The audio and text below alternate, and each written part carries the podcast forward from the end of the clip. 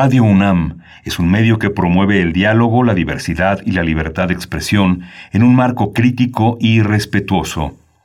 Los comentarios expresados a lo largo de su programación reflejan la opinión de quien los emite, mas no de la radiodifusora. Radio UNAM presenta Primer Movimiento. El mundo desde la universidad.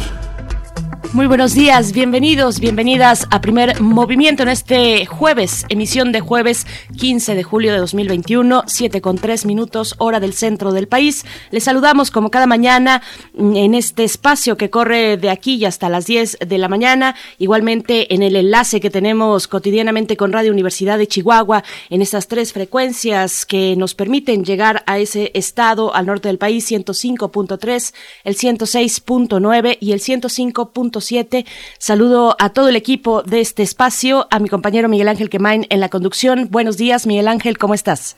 Hola, Berenice Camacho, buenos días, buenos días Hoy, esta mañana húmeda.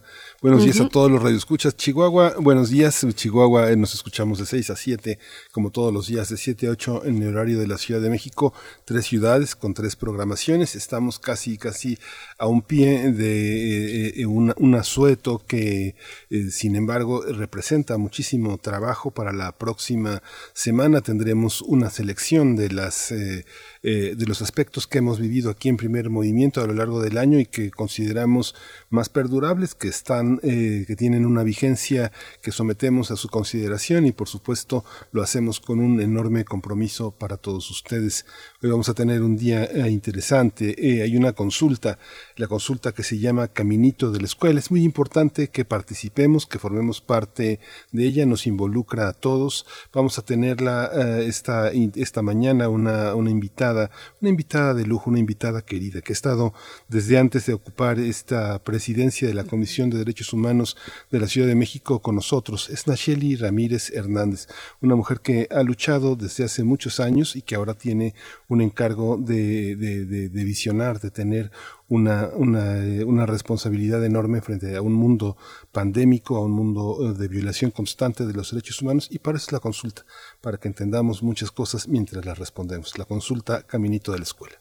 Caminito de la Escuela es la segunda consulta, si no estoy equivocada, la segunda consulta que durante este periodo de pandemia eh, pues pone a disposición sobre todo eh, es, una consulta para niños, niñas y adolescentes y, la Comisión eh, de Derechos Humanos de la capital de este país pues la pone a, disposición eh, para, para este grupo poblacional. Así es que bueno, les estaremos también compartiendo el enlace para que sus pequeños, pequeñas puedan realizar esta consulta. Así es que bueno, iniciaremos así esta mañana de jueves, que también es mañana de Historia de México con la participación del doctor Alfredo Ávila. Bueno, ustedes lo conocen y si no les eh, comento, él es investigador del Instituto de Investigaciones Históricas de la UNAM, es académico universitario y bueno, es también colaborador en Primer Movimiento para hablar hoy de los varios, uno de los varios capítulos sobre la conquista, sobre este proceso de conquista. Así es que bueno, el doctor Alfredo Ávila, hoy jueves aquí en Primer Movimiento. Vamos a tener también el informe sobre personas desaparecidas en México. Uh, lamentablemente el, informe no es muy eh, halagüeño. Eh, hay muchos puntos muy interesantes que vamos a tratar con Lucía Díaz. Ella es directora del colectivo Solecito de Veracruz y ha estado con nosotros. Y Juan Carlos Trujillo Herrera, él coordina la red de enlaces nacionales y de la Brigada Nacional de Búsqueda. Nunca, nunca será suficiente, pues, eh, en temas de justicia cuando se trata de personas que siguen sin encontrar a un ser querido, pero, pero al parecer sí hay, sí hay algunos avances importantes que destacar. Así es que estaremos, como bien dices, con Lucía Díaz y también con Juan Carlos Trujillo Herrera, coordinador de la Red de Enlaces Nacionales y de la Brigada Nacional de Búsqueda. Nos tomamos esta segunda hora de, de primer movimiento. A partir de las 8 o 10 estaremos hablando de este informe sobre personas desaparecidas y no localizadas en México. Sí, vamos a tener también la poesía necesaria. Hoy es eh, el turno de, exponer esta, esta sección eh, y la selección y la música van a mi responsabilidad. Por supuesto. Bueno, qué, qué, qué a gusto tener un momento de poesía cada día. Y nuestra mesa del día, jueves de Mundos Posibles, el doctor Alberto Betancourt, que nos hablará eh, de los 100 años del Partido Comunista Chino. Ya tuvimos una primera eh, reflexión muy importante, un análisis importante que es el del doctor eh, Enrique Dussel. En esta semana estuvimos conversando con él sobre este partido impresionante en su organización y en su estructura que tiene más de alrededor de 95 millones de miembros, el Partido mm, Comunista Chino. Así es que bueno, Alberto Betancourt nos trae el análisis de esa organización política en los mundos posibles. Sí, vamos a concluir esta mañana también con un informe en la zona de exterminio La Bartolina, en Tamaulipas, una cantidad de hallazgos eh, que nos impresionan, pero para esto el análisis es de Jacobo Dayan, él es coordinador académico de la Cátedra Nelson Mandela de Derechos Humanos en las Artes de la UNAM y es la sección de todos los jueves, Derechos Humanos. Por supuesto. Bueno, les invitamos a participar en redes sociales, las coordenadas, arroba P Movimiento en Twitter, primer Movimiento UNAM en Facebook. Envíenos sus comentarios, démonos los buenos días, los saludos a través de estas redes sociodigitales. Vamos con nuestro corte informativo cotidiano sobre COVID-19. COVID-19. Ante la pandemia, sigamos informados. Radio UNAM. La Secretaría de Salud informó que en las últimas 24 horas eh, se, registra, se registraron ay, 230 nuevos decesos, por lo que el número de fallecimientos de la enfermedad de la COVID-19 aumentó a 235.507 lamentables decesos. De acuerdo con el informe técnico que ofrecieron ayer las autoridades sanitarias, en este mismo periodo se registraron 12.116 nuevos contagios, por lo que los casos confirmados acumulados aumentaron a 2.616.800 mientras que en las dosis de las diferentes vacunas aplicadas contra COVID-19 suman ya 51.986.413. Los casos activos registrados a nivel nacional por la Secretaría de Salud son ya 65.263. En información internacional, la semana pasada se registraron casi 3 millones de nuevos casos de coronavirus en el mundo, es decir, un aumento del 10%. De acuerdo a esta cifra con el informe semanal de la Organización Mundial de la Salud, también se registró un aumento del 3% de los decesos por esta enfermedad de la COVID-19. El informe indica que las cifras eh, más altas correspondieron a Brasil, India, Indonesia y Reino Unido. La OMS también informó que la variante Delta del SARS-CoV-2 se ha identificado en 111 países y prevé que se volverá dominante en el mundo en los próximos meses. Vamos con información de la UNAM. Esta universidad, a través de la Facultad de Ingeniería, imparte de manera gratuita el curso de capacitación a distancia titulado Lectura e Interpretación de Planos, con el objetivo de que trabajadoras y trabajadores de la construcción cuenten con los conocimientos teóricos de las diversas actividades que realizan. Se trata de una colaboración con la Escuela Mexicana de la Construcción eh, y la empresa Olsim. El proyecto inició en 2015 y a la fecha se han inscrito 3.121 personas y 2.487 acreditados.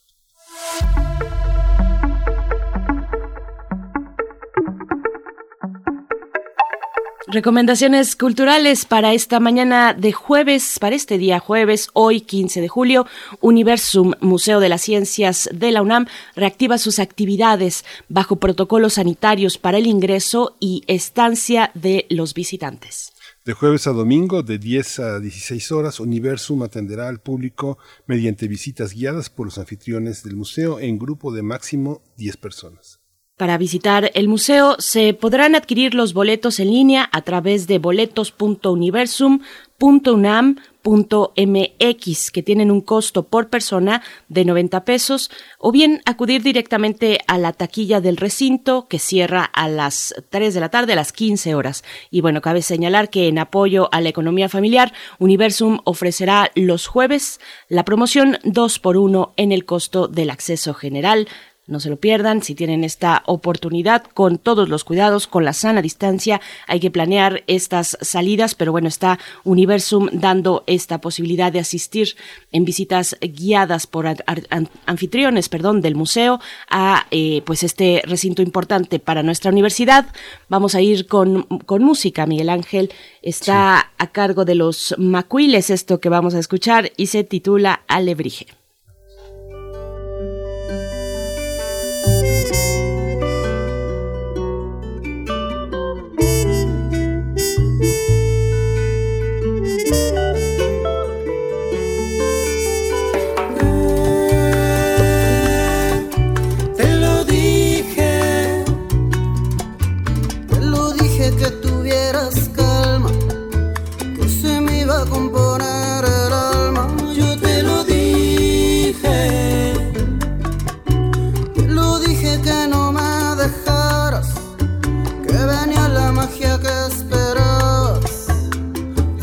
Criatura, soy el alebrije. Como un alebrije, no soy cosa muy sencilla. Tengo alas de polilla para subir hasta el cielo. Soy corazón de armadillo. Una coraza y el veneno de los celos. Como un alebrije, soy serpiente, yo celo. Te tengo orejas de conejo, tengo ojos de chocolate. Te puedo ver en la noche. Puedo mirarte naciendo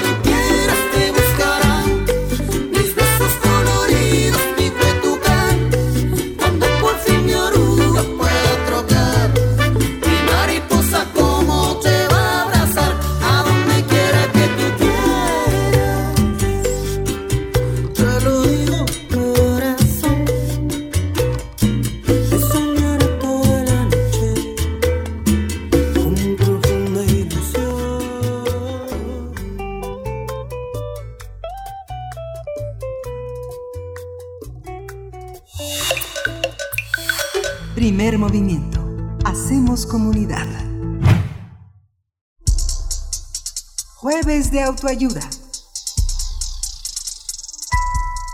La Comisión de Derechos Humanos de la Ciudad de México invita a todos los niños y adolescentes para que participen en la consulta Caminito de la Escuela con el propósito de conocer su sentir ante el posible regreso a clases presenciales en un contexto de emergencia sanitaria a causa de la COVID-19. La consulta con la etiqueta hashtag Caminito de la Escuela estará abierta del 5 al 25 de julio de 2021 y se podrá realizar a través de dos modalidades.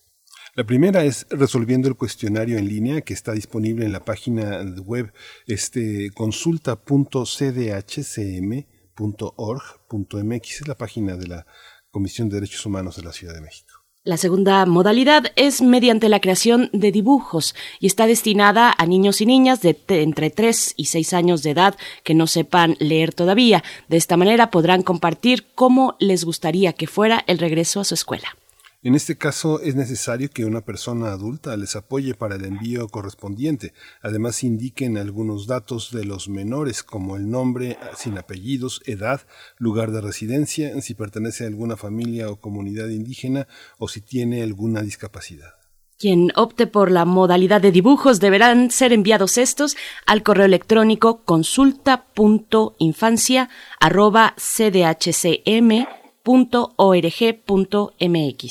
De acuerdo con la Comisión de Derechos Humanos de la Ciudad de México, la emergencia sanitaria ha repercutido en la asistencia de menores a las escuelas ante el temor a los contagios que pudieran generarse, lo que ha impactado en el proceso de aprendizaje y lo más importante, de socialización.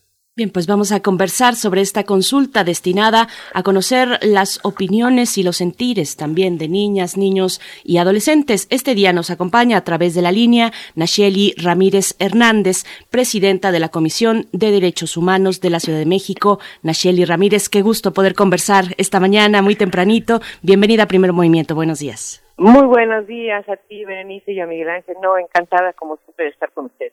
Gracias, Nacheli. Pues cuéntenos cómo es, la segunda ocasión, como decía bien mi compañera Bernice Camacho, en el que se hace una encuesta con estas características. ¿Qué aprendimos de la primera? ¿Qué esperamos? ¿Qué se espera de esta segunda, de esta segunda pregunta?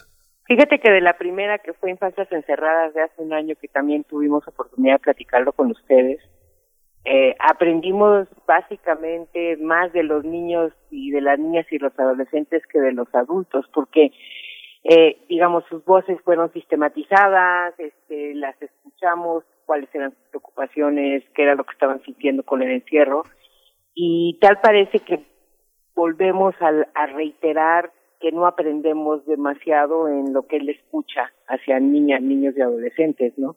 Pasó un año completo y, pues Infancias Encerradas sigue en el, eh, digamos, en la agenda pública porque no ha habido mayores aportes alrededor de estos pensares y sentires. Entonces creo que ahí está la gran deuda. Mientras no, no aprendamos como sociedad que, que no hay ciudadanos de primera y de segunda y que la ciudadanía no es eh, nada más un concepto jurídico que, al, que alcanzas a los 18 años, sino es algo que construyes desde que naces.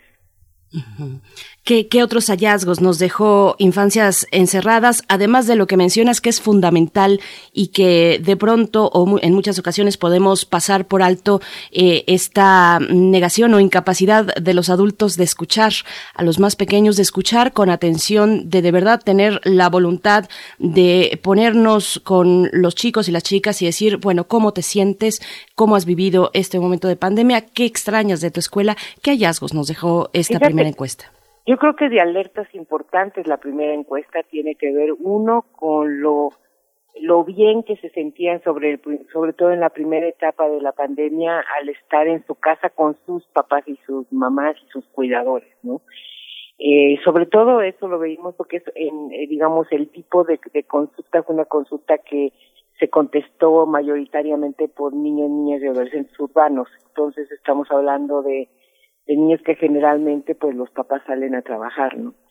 Y entonces había como una suerte de entre eh, sí estar aburridos, pero estar contentos de estar con su familia. Esto sabemos todos nosotros que fue variando alrededor del tiempo y eso era una primera alerta de, de preocupación, eh, porque pues iban a quedar sin los cuidadores porque los cuidadores iban a tener que salir a, a, a trabajar, lo que de hecho sucedió.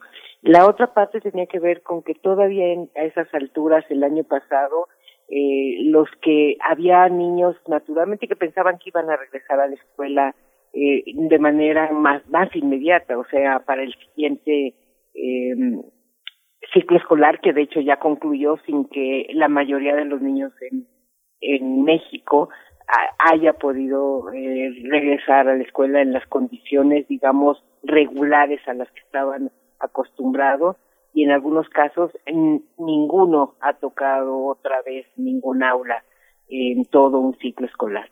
Entonces creo que este eso tendría igual que que hacernos pensar. Nosotros decidimos levantar otra vez esta invitada a escuchar a los niños, niñas y adolescentes, no nada más porque somos unos convencidos de que eso es su derecho y, y nuestra obligación como adultos es escucharlos, sino porque pues también ha pasado eh, más de, de, un año en donde el espacio de mayor socialización y de contacto con sus pares de niños, niñas y adolescentes pues ha estado interrumpido y que pues esto va a tener costos mayúsculos y que necesitamos este preguntarles ahorita la agenda del regreso a la escuela es una agenda que se discute en los ámbitos eh, de los académicos, en los ámbitos de los macroestudios, de los especialistas y los que están dedicados a la educación, pero tampoco poco hemos preguntado a, a ellos qué, qué opinan, ¿no? ¿Cuál es?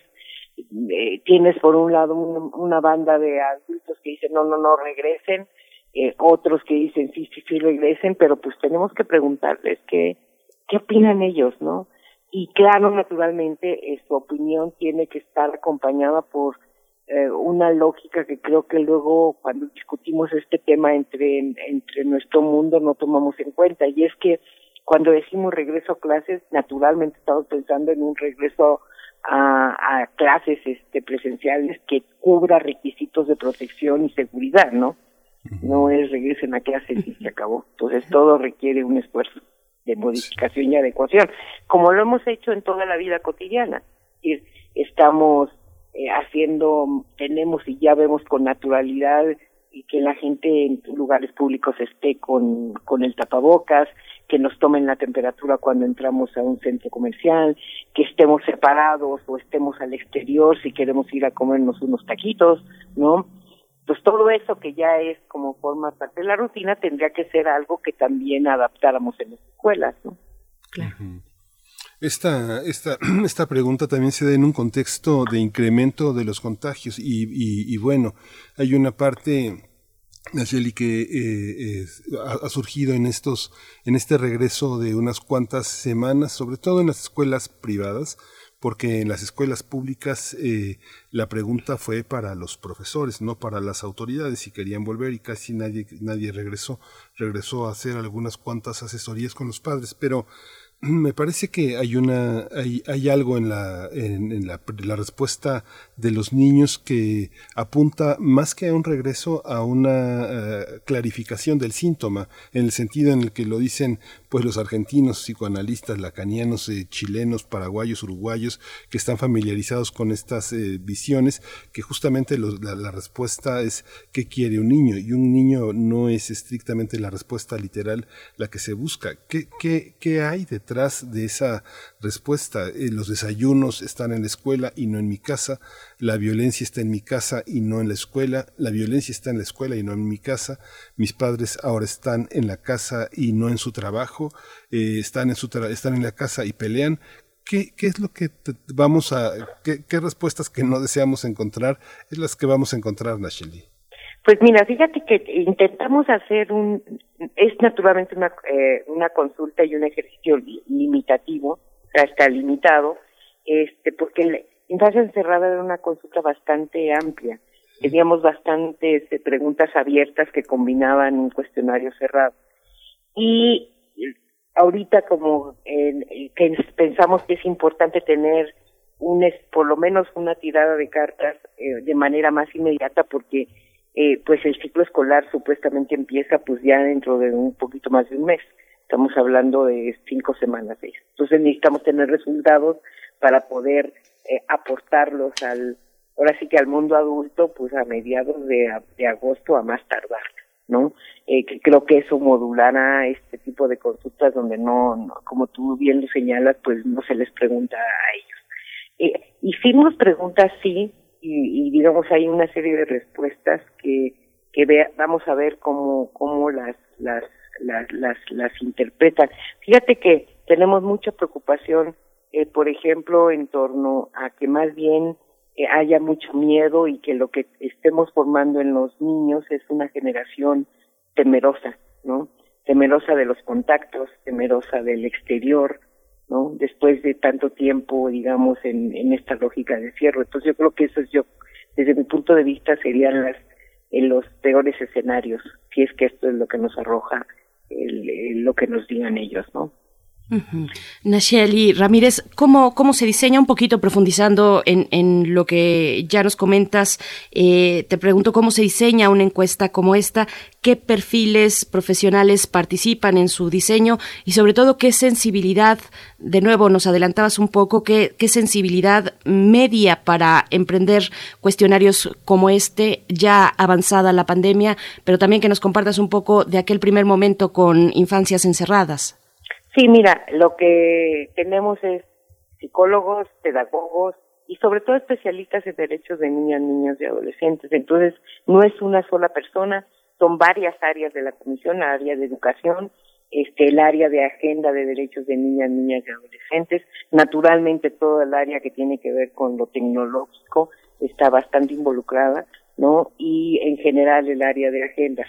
Tenemos eh, una buena experiencia, hemos venido trabajando en mecanismo de participación infantil, ¿no? No nada más en lo teórico, sino en lo concreto, y eso eh, nos da muchísimos elementos como para poder afinar eh, el tipo de pregunta y, y, además no nada más el, el afinar que queremos saber, sino si, si los niños y las niñas comprenden este, la pregunta y les es, este, digamos, cercana, ¿no? Para poderla contestar. Adicionalmente, hicimos algunos grupos focales, ¿no? eh, cualitativos, que eso es, es importante para dar contexto a una mirada que esperemos y que bueno que nos estén dando el espacio que participen varios niños, muchos niños y niñas y adolescentes contestándola para poder tener, digamos, un acercamiento más, más certero. No como todo es, no es perfectible, no estamos hablando de un censo, no que eso sería lo mejor, y tampoco estamos hablando de, de, espacios eh, eh, más cualitativos que eh, ante las lógicas exactamente de lo que Miguel mencionaba, pues son mucho más ricos para ver qué hay detrás de lo que nos están, de qué es lo que nos quieren decir, ¿no? Pero digamos que yo creo que será una buena fotografía, si no eh, eh, de mucho detalle, por lo menos una fotografía, este, ahora de las que se usan con drones, ¿no? Que te permiten tener un panorama, ¿no? Y después este, ir viendo con otros elementos cómo, cómo lo aterrizamos. Aquí la intención sería exactamente que después de eso, pues se plantearan en otros lugares y en otros espacios y en otras condiciones eh, más lugares de escucha. ¿no? Tú hoy, hoy tienes una, una, responsabilidad muy específica, Nacheli, pero tu trabajo y tu interés y tu vocación viene de muy atrás. ¿Cómo percibes eh, desde la Ciudad de México la, reacción que han tenido las autoridades educativas de otras entidades? Es muy distinto estar en la Ciudad de México y es muy distinto estar en los, en los estados, pero para una persona que piensa los derechos humanos, pues las fronteras tienen otras características. ¿Cuáles, cuáles debemos de observar y qué ejemplos tenemos que seguir o no seguir qué características eh, tiene este proceso en el país. Fíjate que estás tocando un punto fundamental, esta parte del, no nada más del regreso a clases, sino la, la manera en que se vive la pandemia ha sido muy diversa en, en el país.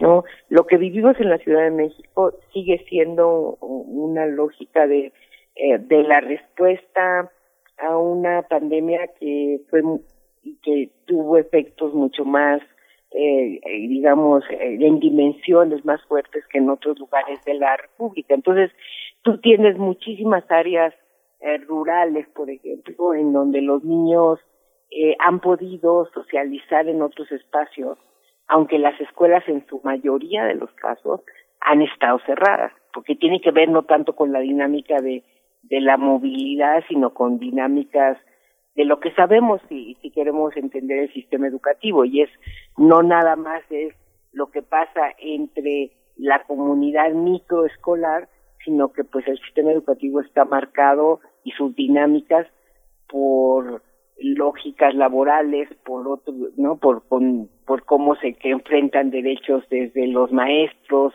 hasta los derechos de los niños, este, el derecho a la educación, pero también el derecho laboral y entonces ahí se si tú quieres analizarlo, pues tienes que complejizarlo, ¿no?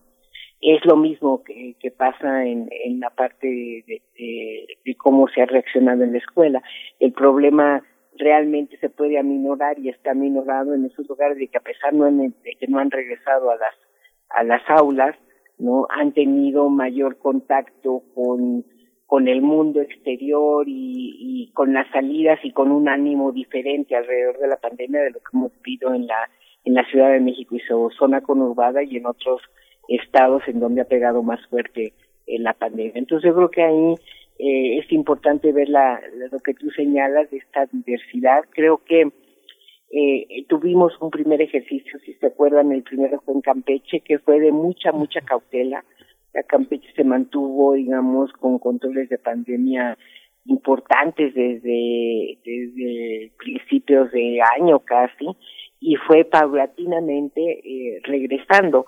Porque lo que sí es cierto es que tú puedes tener, nuestra opinión es que tú puedes tener un criterio, digamos, de lógica de semáforos o como tú lo quieras llamar, pero su aplicación tiene que ser muy concreta en lo local, viendo las condiciones que tienes. ¿no? Eh, tienes suficientes espacios, cómo vas a poder operar este eh, llegadas a las escuelas escalonadas, cómo vas a poder asegurar la sana distancia, porque además esas son esas son cuestionamientos que vamos a tener todavía que tener durante todo el ciclo escolar que entra. No podemos pensar que cuando se dice regresen a regreso a clases va a ser un regreso eh, regular como el que estamos acostumbrados y entonces lo que tendríamos que haber estado haciendo durante todo este año es preparando a los espacios físicos de las escuelas para lo que viene. Veamos si se hizo o no y veamos en qué lugares sí se hizo y en qué lugares no se ha hecho, porque el, el problema para mí es ese. Uh Ramírez, bueno, recientemente la comisión que presides presentó su informe anual 2020. Eh, ¿qué, destacas de este informe? ¿Qué puedes compartir con la audiencia? Y, otra cuestión también, ¿qué ocupa eh, y preocupa a la comisión para lo que va corriendo de este año 2021 y lo que falta el segundo semestre de este mismo año? Fíjate que eh, fue un reporte en el que quisimos destacar en los generis del año, ¿no?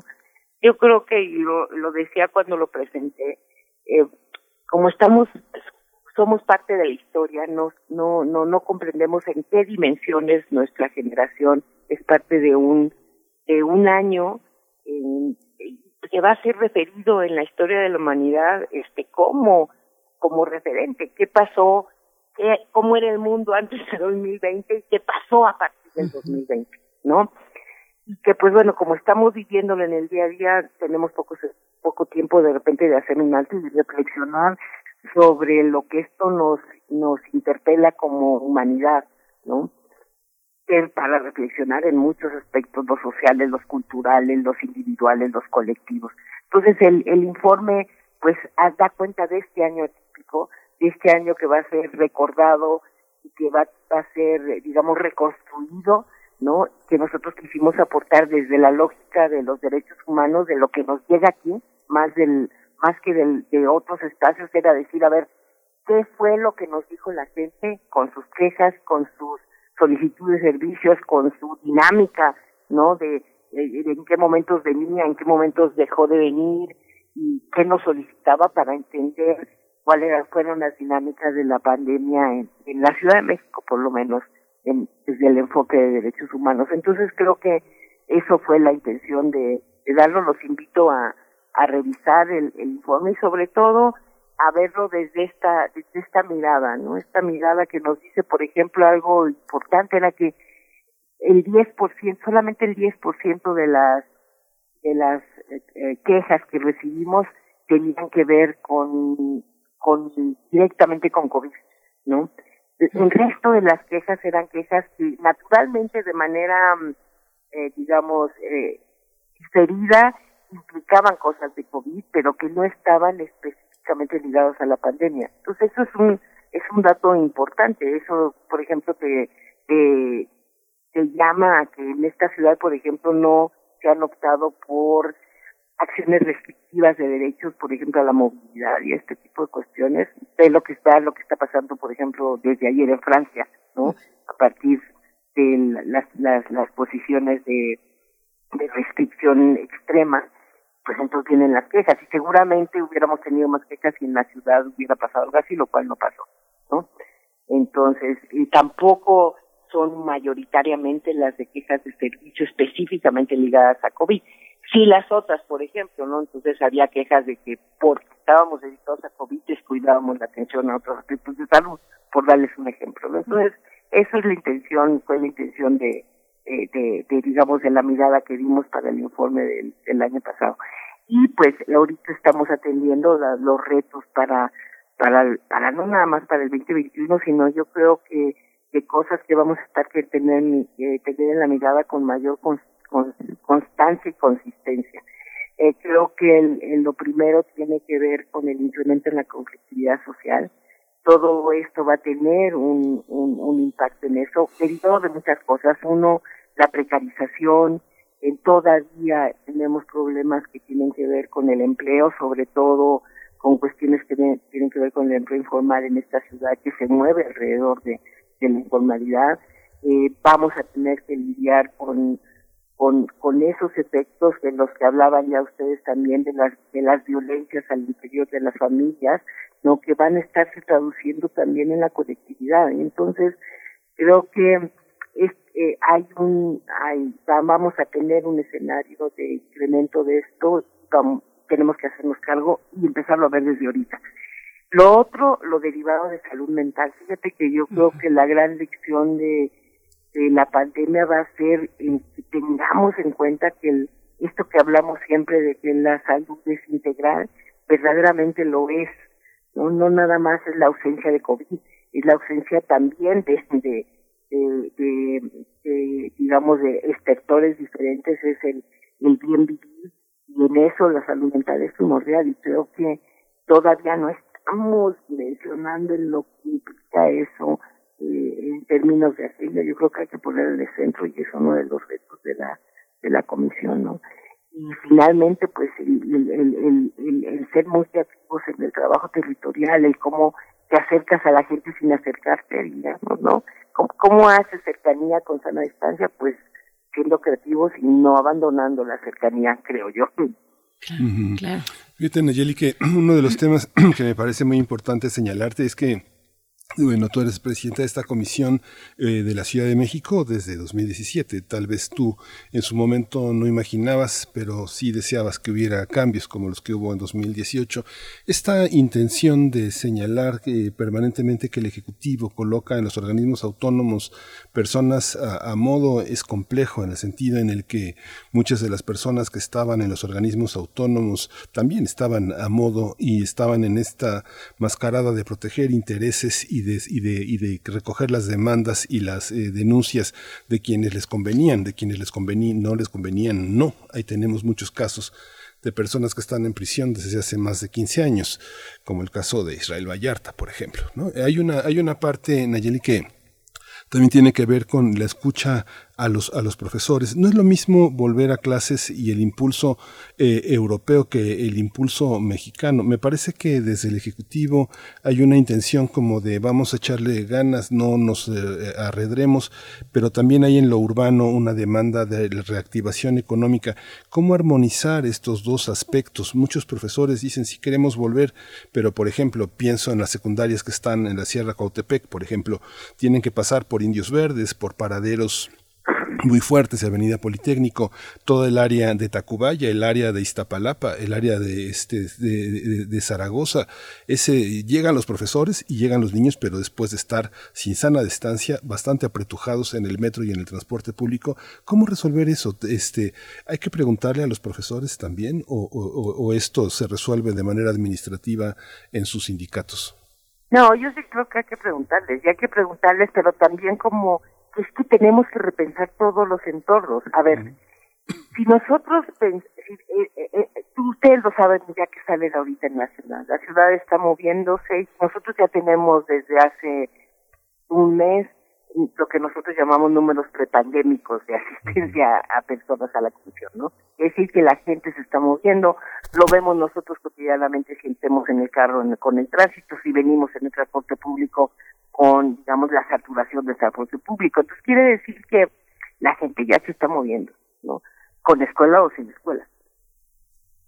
Entonces, eh, ¿y por qué? Por esto que tú mismo estás planteando, o sea, ¿cómo vamos a aguantar? Ni México ni el mundo puede aguantar ya más tiempo eh, en una situación de no, en donde no se reactive eh, la economía, porque lo que va a pasar es lo mucho a, cosas que se decían muy al inicio de la pandemia sobre todo a la gente que se dedicaba a pues a la venta informal era pues es que si no vendo no como no pues bueno pues si me si no me muero del covid me voy a morir de hambre no estas lógicas después de casi más de un año tienen muchísimo muchísimo peso. Yo creo que eh, a ver tú tienes por un lado un, un un avance lento y desigual estoy de acuerdo de la vacunación, pero que eh, podría eh, eh, sacarlos al mundo un poco más rápido de la pandemia. No lo va a hacer porque desde mi punto de vista no se ha comprendido que esto es un problema global y colectivo y que mientras no logremos por lo menos lo que dicen los científicos, un 40% a nivel mundial de, de, este, de vacunación pues y de control epidemiológico pues no vamos a no vamos a lograrlo porque no hay cierre de fronteras que se aguante cuánto tiempo no como no hay cierre de servicios que aguante cuánto tiempo no entonces el tenemos que adecuarnos ¿no? el llamado a los maestros es igual es más allá del contexto porque igual está saliendo a comprar igual está saliendo a a la calle ya a hacer otras cosas, pues igual vas y sales a la calle a trabajar, ¿no? Entonces aquí es este cómo básicamente lo que haces es eh, tener y adecuar las condiciones para que esto sea en seguridad en un contexto pandémico. Eh, desde mi punto de vista, por lo menos tenemos que pensar en un 2021 que va a seguir transcurriendo de la misma manera que lo estamos viviendo ahorita. Es decir, con algunos picos, con eh, con, digamos, con una disminución en la mortalidad por el incremento de la vacunación, pero el, el, el, el, virus va a seguir ahí, no, no lo vamos a poder controlar, por lo menos el escenario mundial es que 2021 nos quedamos así. Nacheli Ramírez, nos empezamos a despedir con, con, esta pregunta que te hago. Eh, bueno, por supuesto que, que, invites, pedirte que invites a la audiencia, a padres, madres, cuidadores, cuidadoras que se acerquen, que acerquen a sus pequeños a, a esta eh, consulta Caminito de la Escuela. Y solamente una última cuestión. Eh, que ya está disponible en línea esta consulta, pero mm, preguntarte cómo atiende esta consulta a infancias y adolescencias diversas en, en nuestra ciudad, en la capital del país, eh, diferencias étnicas, etarias, por supuesto, eh, cuestiones de discapacidad, en fin, cómo, cómo aborda la consulta estas posibilidades para esas infancias diversas y adolescencias diversas, Nacheli. Eh, lo dice muy bien, dice, estamos, es una consulta que intenta eh, que todas y todos y todes participen, ¿no? Y por lo tanto damos las facilidades para eso. Hay eh, el servicio de, lengua mexicana de, de, señas, hay servicios para todas las lenguas si es que requieren traducción, eh, es amigable a este en los dispositivos para personas con eh, discapacidad visual, pero también tenemos ahí el, el contacto para que si no no tienen eh, no no tienen el acceso puedan igual este eh, ser apoyados por la por la comisión para para eso no entonces tratamos de en ese sentido de tratar de que cualquier niño cualquier niña cualquier niña en cualquier condición pueda poder eh, acceder a la al, al, al cuestionario y a estar en contacto con nosotros para hacerlo y pues sí decirles que pues faltan 10 días, estamos a la mitad de lo que abrimos de la de la de la consulta. Sabemos este, que dos cosas. Primero, sabemos que quizá los niños ya están, pero hasta el pocol está teniendo que hacer cosas en la computadora, ¿no? O en el teléfono, o a través de, de, estos aparatos, que es de donde está disponible la consulta. Pero pues decirles que está muy corta, son cinco minutos, que nos encantará que participen y que pasen la voz para eso. Y lo otro, pues sí, a los cuidadores, a las papás, a los mamás que están por ahí, este, sobre todo para los más pequeños, pues necesitan ponerles el, la hojita, que hacerles la pregunta y luego mandarnos el, el screenshot y si no hacen eso, pues, pues aunque los niños quieran dibujar su escuela, pues no van a poder hacer. No, entonces ahí necesitamos muchísima, muchísimo su, su, su complicidad con nosotros para, para acompañar a, a, los niños y a las niñas y a los adolescentes para que puedan este contestarlo. A los adolescentes decirles que no les des flojera porque luego ellos van a decir, ay, no queremos, ¿no? decirles que sí. Y la verdad está muy interesante cómo, cómo lo, lo vimos en Infancias Cerradas, cómo naturalmente, y lo sabemos, ¿no? Las visiones de los adolescentes son completamente diferentes a las visiones de los niños escolares. Sí, pues muchas gracias Nayeli Ramírez Hernández, presidenta de la Comisión de Derechos Humanos de la Ciudad de México desde 2017. Muchas gracias por tu presencia y tu voluntad de, de, atender personalmente una, una, tarea tan importante como, como, esta, como esta consulta. Muchas gracias. No, gracias a ustedes y que tengan ya casi, es, es jueves, ya es jueves, ya viene el fin de semana. Ya viene el fin de semana. Nacheli Ramírez, disfrútalo mucho en tus posibilidades. Presidenta de la Comisión de Derechos Humanos de la Ciudad de México. Recuerden, consulta.cdhcm .org.mx si deciden enviar a través de dibujos para los más pequeños, bueno, lo pueden enviar al correo electrónico consulta.infancia@cdhcm.org.mx. Nos vamos con música. Miguel Ángel, eh, ¿qué vamos a escuchar? Vamos a escuchar eh, de eh, Gonzalo Aloras, si es esta, ¿verdad? Si es, La, si es la Gonzalo Aloras, eh, Baires.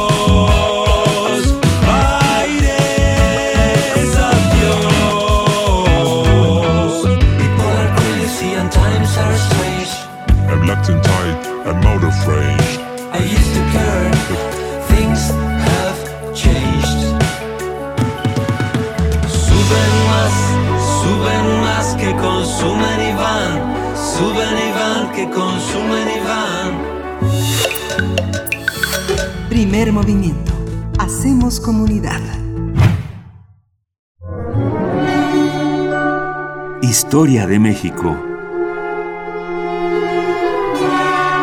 El primer capítulo para hablar del proceso de conquista en México está ya a través de la línea el doctor Alfredo Ávila, investigador del Instituto de Investigaciones Históricas de la UNAM, eh, profesor universitario. ¿Cómo estás, Alfredo Ávila? Bienvenido a Primer Movimiento. Berenice, muy buenos días. ¿Cómo buenos estás? Días. Muy bien, Alfredo, buenos días.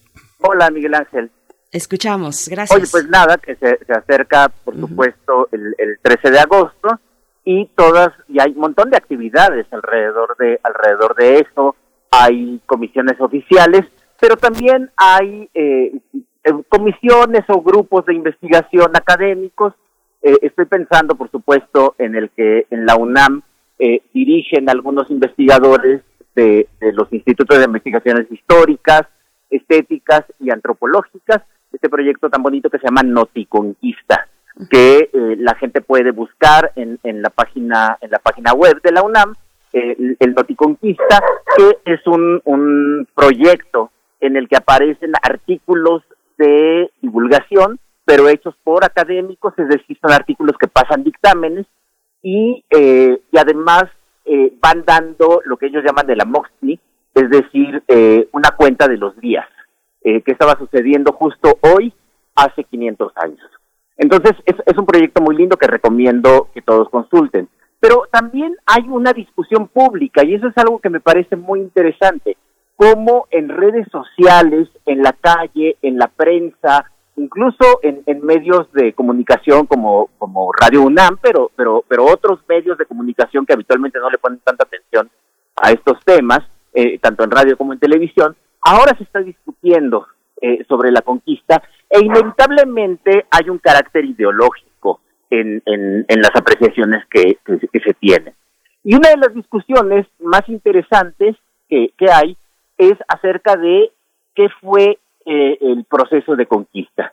Si fue una conquista, si fue una invasión, si fue eh, la rebelión de, de pueblos en contra de, los mexicas o, si fue una guerra civil De hecho, e, esta última categoría es nueva, es una categoría que eh, se, ha, se, ha, venido promoviendo y que encontramos ya en algunos trabajos, eh, Federico Navarrete, pero también desde otro punto de vista Pedro Salmerón, en un libro que acaba de publicar en, en el Fondo de Cultura Económica, pues insisten mucho en este carácter de rebelión social, de, de, de, de guerra civil. Entonces, ¿qué pasó? ¿Qué pasó en ese momento? Hay una posición ideológica que se está apoyando mucho en esta interpretación, que nos repite constantemente que eh, en realidad no es un proceso de conquista, sino que la visión más de derecha, por supuesto, llegan a decir que es una eh, que es un proceso de liberación. Eh, con todo lo ridículo que, puede sonar que puede sonar esto. suponen que cuando llegan los españoles, cuando llega Hernán Cortés, eh, hay que recordar que, nunca hubo más de mil españoles en, en, este territorio. De hecho, al principio fue una cantidad muy pequeña, después terminó, terminó siendo un poco más grande con los hombres que habían llegado presuntamente a, apresar a Cortés. Y, eh, y en realidad lo que, lo que dicen es que son los pueblos mesoamericanos oprimidos, conquistados por los mexicas, aunque en esta posición ideológica casi siempre se dice aztecas, eh, los que derrotaron a los opresores, los que derrotaron a esos malvados aztecas que habían conquistado y habían explotado y asesinado a numerosos pueblos. Esta es una visión eh, eh, claramente ideológica, como señalo, porque pasa por alto que el proceso de conquista no es solamente la conquista de México, y me parece que el grave error, y, quiero decir, la conquista de México Tenochtitlan, de la ciudad, me parece que el grave error es que incluso en las interpretaciones nuevas, las académicas, pero también las posiciones ideológicas, tanto nacionalistas como hispanistas, eh, se sigue repitiendo la falsa creencia de que la conquista de México Tenochtitlan es la conquista de México país. Eh, eso es eh, algo que hay que dejar bien claro. Una cosa es México Tenochtitlan y otra cosa es el territorio que actualmente forma parte del, eh, del Estado mexicano. si vemos si vemos la conquista de lo que hoy es el Estado mexicano, de, ese territorio enorme que en algún momento fue Nueva España y después México independiente, pues lo que lo que debemos entender es que es un proceso que no terminó en 1521. Es decir, que la caída de México Tenochtitlan incluso es apenas el primer paso del proceso de conquista, no es la culminación de la conquista. Eh, eh, si, si, si logramos entender eso, pues nos daremos cuenta de que muchas de esas discusiones pues son discusiones eh, bizarras, son discusiones que no tienen ningún sentido. ¿Por qué entender la caída de México Tenochtitlan como el primer paso del proceso de conquista y no como la culminación, no como la conquista. Pues en muy buena medida porque la caída de México Tenochtitlan permitió a los conquistadores españoles, eh, no, no a las comunidades indígenas que se habían aliado con él en contra de, de, México Tenochtitlan, les permitió empezar un proceso de conquista de otros territorios. Eh, particularmente hay, que tener en cuenta la obsesión de Hernán Cortés y de muchos otros conquistadores por llegar al, a la Mar del Sur, llegar al Pacífico. Eh, eh, recordemos que todo este proceso inició cuando Cristóbal Colón andaba buscando las Indias, un paso al, a, Asia, al Oriente. Eh, no lo consiguió porque en medio hay un, había un continente que nadie conocía en Europa y, y después los conquistadores van a seguir con ese, con ese proyecto. De ahí la importancia de, ir al Pacífico, de, buscar al Pacífico. Y Hernán Cortés hizo varias expediciones hacia el Pacífico, él y sus hombres más, eh, más eh, eh, pues los más cercanos, los, los, los, lugartenientes, y esto explica el proceso de conquista en Michoacán, en Guadalajara, las expediciones a Compostela, las expediciones a la, a la península de Baja California, hay que recordar que el Golfo de Baja California también es el Golfo de Cortés, gracias a, esas expediciones, eh, sobre todo hacia el sureste, eh, rumbo a Tehuantepec y rumbo a las y bueras, como les llamaban en ese momento, es decir, rumbo a Centroamérica, Chiapas, Guatemala y, Honduras. Eh, ese proceso de, conquista también es la conquista de México, es decir, de, México país, no y no es un proceso en el que podamos entender que hay pueblos indígenas que se aliaron con los españoles en contra de un opresor, para nada. Allí sí es un proceso de invasión, de invasión en el sentido clásico que da el diccionario, es decir, una irrupción violenta para ocupar un territorio o para ocupar un estado. Eh, si, lo vemos así, pues podemos empezar a, pensar eh, eh, este proceso de, otra manera. y es, por supuesto, una cosa muy compleja y de eso voy a querer hablar en otras en otras ocasiones. Por eso había había dicho que esto es como la primera parte de, un par de, programas más o de intervenciones más en el programa sobre, sobre, sobre el tema, ¿no? Porque luego vamos a tener a indígenas que sí se lanzan a conquistar nuevos territorios, sobre todo hacia el norte, pero eh, eh, algunos de ellos lo hacen bajo las órdenes de, eh, de los españoles y en muy buena medida obligados por los españoles, lo cual ya nos desdibuja aquella idea de que las comunidades indígenas motu propio eh, hicieron alianzas. No, allí ya no hay alianza ninguna, allí ya es obligación de ir a combatir en nombre de los españoles. Y hay algunos otros casos en los que encontramos indígenas que sin ser obligados se lanzan a conquistar, pero que también allí ya lo están haciendo en un carácter de súbdito del rey de España. Eh, incluso termina adoptando nombres españoles para poder para poder eh, eh tener, para poder dirigir tropas e ir a conquistar otras, otras regiones. Es un proceso muy complejo que habitualmente no cabe en categorías tan simples como decir invasión, como decir conquista, como decir guerra civil, una categoría con la que yo no estoy de acuerdo, por cierto, mm. o como decir rebelión, de, de, o liberación mucho menos, ¿no? La, eh, esta cosa que tiene la derecha muy hispanista, ¿no? De, de de que fue un proceso de liberación y que Hernán Cortés llegó a liberar. Eso es, por supuesto, es ridículo. Eh, entonces, un poco lo que quiero hacer en los siguientes, en dos intervenciones más, eh, a lo largo del mes de agosto, es eh, ahondar un poco en los problemas que tuvo y los problemas que nosotros tenemos para entender ese proceso tan complejo, que fue un proceso muy duro, que fue un proceso que, que además tiene etapas que debemos diferenciar claramente, y por último, que terminó siendo inventado también por el propio Hernán Cortés eh, y después por las autoridades españolas como un proyecto muy simple de expansión de la monarquía católica, cuando en realidad es mucho más complejo. Por supuesto. Bien, pues, pues Alfredo Ávila, sí, Miguel Ángel. No, no, no, está bien. Eh, pues estaremos al pendiente de esas eh, par de entregas más con esta discusión que se ha dado, como bien lo dices, eh, al menos aquí en este espacio, con distintos historiadores, especialistas. Ahora te sumas y agradecemos mucho que así sea. Estaremos al pendiente cuando venga el momento de volver a encontrarnos. Alfredo Ávila, muchas gracias. Gracias a ti, chao. Gracias, Hasta, luego. Despedimos a la radio universitaria de Chihuahua. Nos escuchamos mañana de 6 a 7, de 7 a 8 en el horario de la Ciudad de México. Regresamos en unos minutos. Encuentra la música de primer movimiento día a día en el Spotify de Radio UNAM y agréganos a tus favoritos.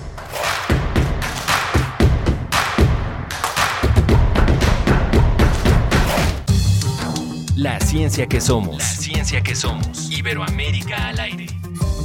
Descubre la ciencia que está presente en tu día a día a través de cápsulas, reportajes, entrevistas y reportes en vivo. Viernes de 10 a 11 horas por el 96.1 FM. La ciencia que somos. Iberoamérica al aire. Una coproducción de Radio UNAM y las direcciones de divulgación de la ciencia y de las humanidades. ¿Sabes cuál es la pregunta de la consulta popular? ¿Estás de acuerdo o no en que se lleven a cabo las acciones pertinentes con apego al marco constitucional y legal para emprender un proceso de esclarecimiento de las decisiones políticas tomadas en los años pasados por los actores políticos, encaminado a garantizar la justicia y los derechos de las posibles víctimas? Responde la consulta popular el primero de agosto. Participa y celebremos la democracia. Contamos todas, contamos todos. INE. 46 emisoras de 17 países de Europa, América y África. Esa es la red de Mundofonías. Música para descubrir el mundo. Todos los sábados a las 18 horas por el 96.1 de FM. Radio UNAM. Experiencia sonora.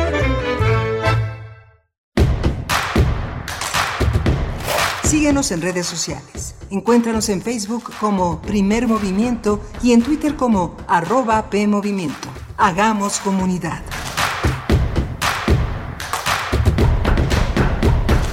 Hola, buenos días. Ya son las 8 de la mañana con 3 minutos y le damos la bienvenida a la radio Nicolaita que nos escuchamos de todos los días trenzados en este mismo esfuerzo de 8 a 9 de la mañana. Estamos en el gran estado de Michoacán, pero también estamos en la web y justamente quien busque a la radio Nicolaita nos va a encontrar a nosotros y quien nos busque a nosotros en la web en Michoacán, pues nos vamos a encontrar, nos vamos a encontrar en todo el país y en todo el mundo de habla hispana que se interese en la radio universitaria.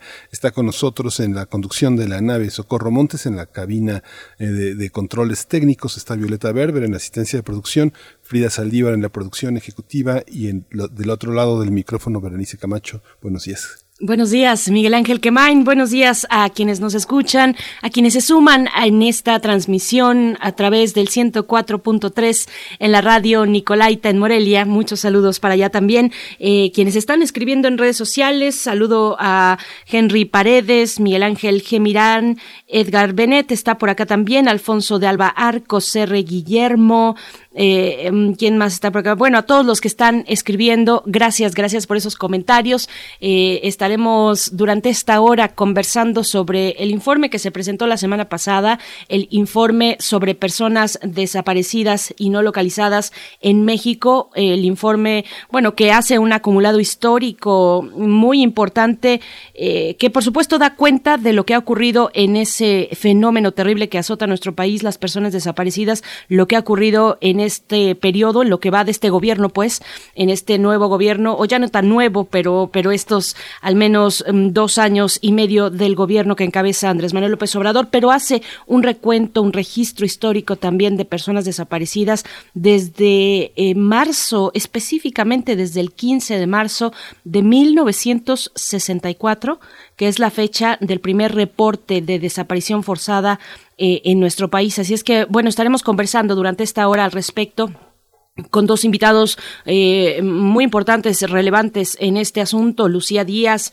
directora del colectivo Solecito de Veracruz, y Juan Carlos Trujillo Herrera, coordinador de la Red de Enlaces Nacionales y la Brigada Nacional de Búsqueda. Así es que, bueno, un tema fundamental, importante, que nos refleja, nos refleja eh, en una dimensión muy compleja, muy dura, que no acaba de tener la justicia justa para las uh, familiares, las y los familiares que buscan a sus seres queridos, pues en cada rincón de este país, Miguel Ángel. Sí, va a ser muy interesante porque además vamos a tener tiempo para tener una posibilidad de dirimir con nuestros invitados eh, detalles eh, importantes en cada estado sobre eh, las actuaciones en, en, el marco de la política de también de seguridad, de asistencia.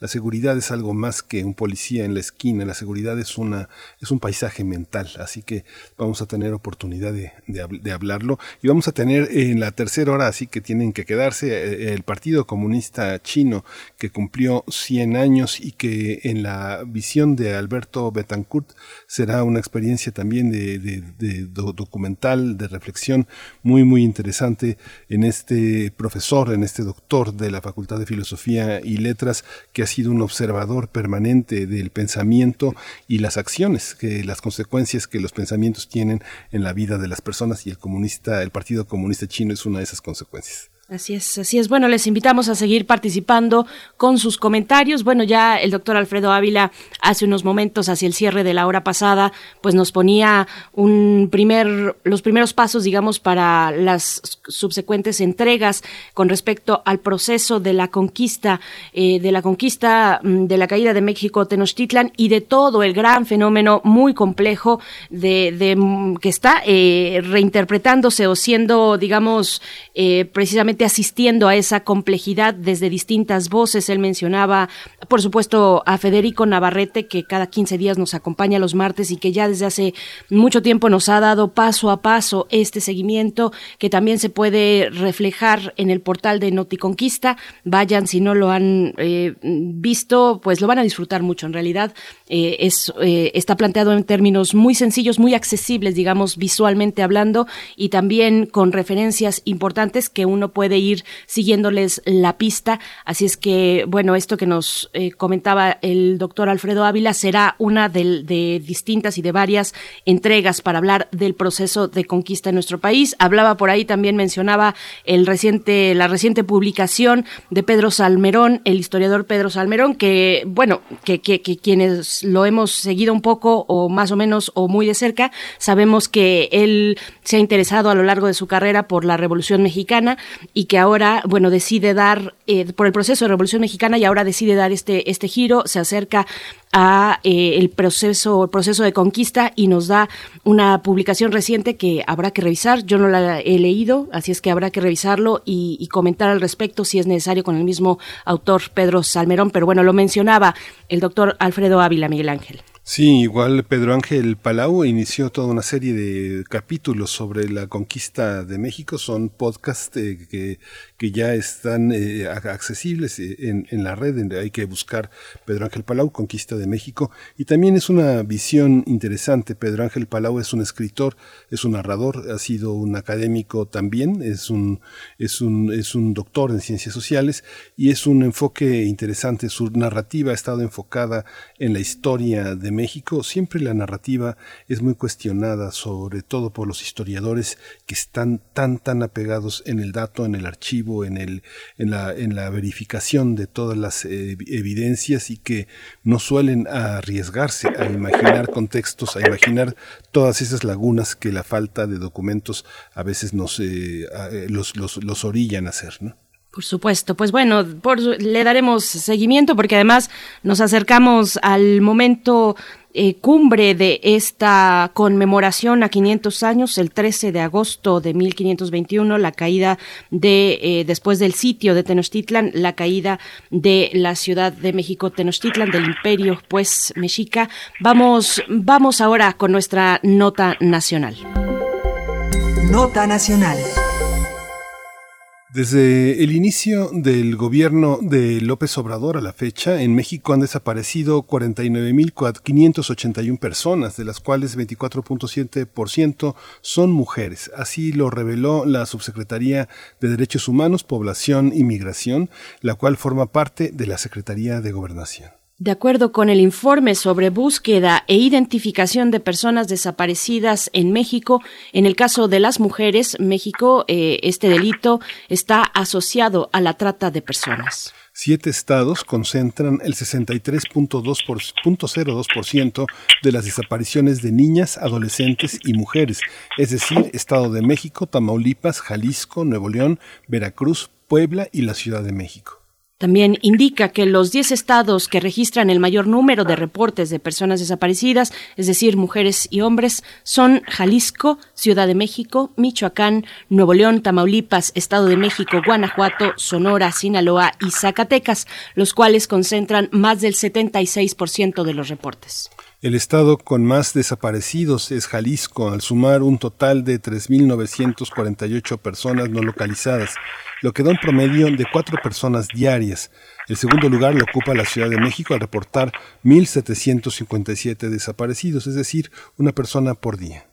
Eh, según el subsecretario de Derechos Humanos, Población y Migración, Alejandro Encinas, los reportes de desapariciones disminuyeron un 22% en el último año. Además, en la actual administración se han localizado 1.749 fosas clandestinas y se han exhumado 3.025 cuerpos, de los cuales solo han sido identificados el 38.1%. Vamos a conversar sobre los datos de desaparición dados a conocer por la Secretaría de Gobernación y hoy nos acompañan Lucía Díaz. Ella es directora del colectivo Solecito de Veracruz. Bienvenida, Lucía Díaz.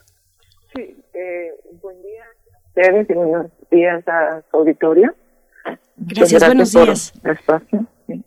Buenos días, Lucía Díaz. En cualquier momento se nos une también Juan Carlos Trujillo Herrera, coordinador de la Red de Enlaces Nacionales y de la Brigada Nacional de Búsqueda. Esperamos poder eh, tener esta comunicación en breve, pero iniciamos contigo, Lucía Díaz, y te agradecemos, como siempre, esta presencia. Cuéntanos, por favor, cómo viste el reporte, la presentación de este informe que se dio, eh, que se presentó, pues, en una conferencia de prensa la semana pasada.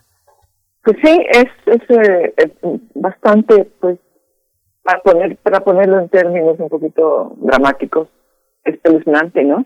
Ver la cantidad de desapariciones y ver la cantidad de fosas, ver la cantidad de cuerpos. De, eh, México es un país de horror y mucha gente, bueno, la mayoría vive con, con esta fantasía de que no lo es.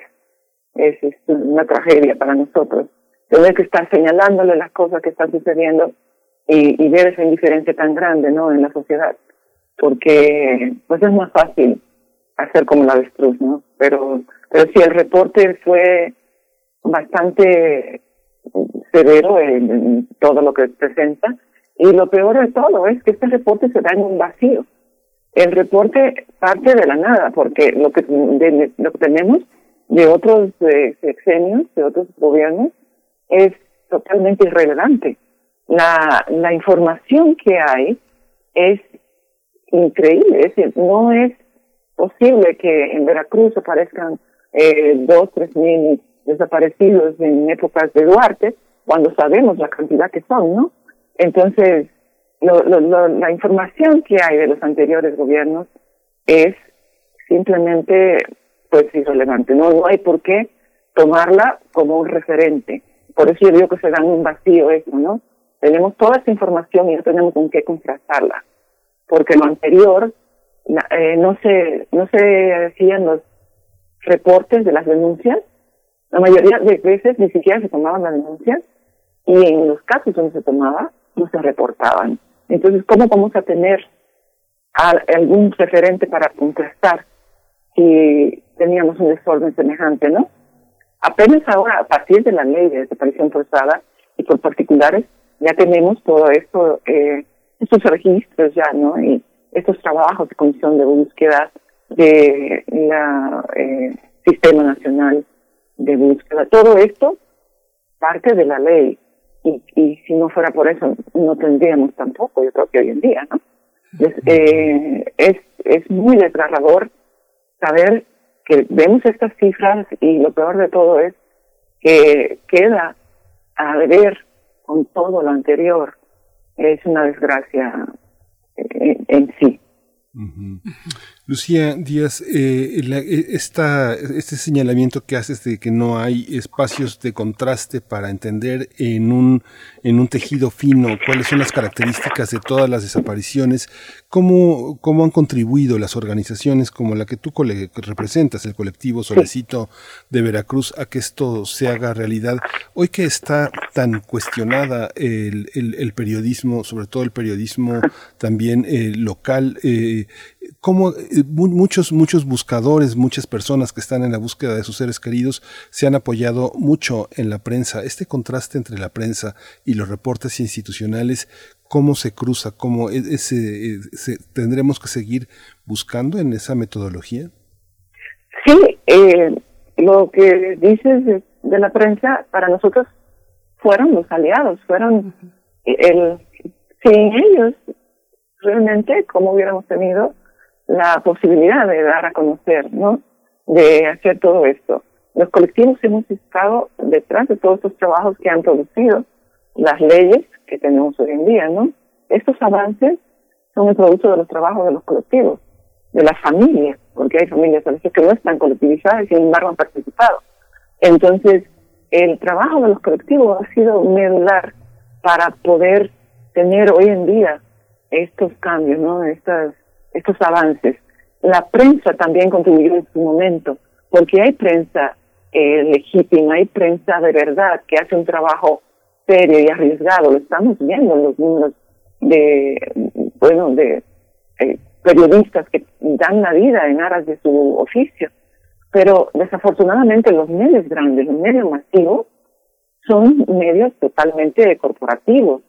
A ellos no les interesa eh, algo tan trágico, tan triste como los desaparecidos.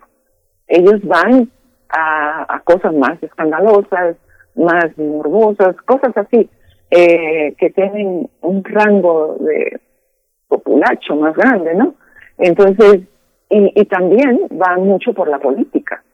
La política es una tragedia en sí, para nosotras, porque la, la, el, la aberración que hay hoy en día con, este asunto político hace que, que la, la, concentración está en eso toda.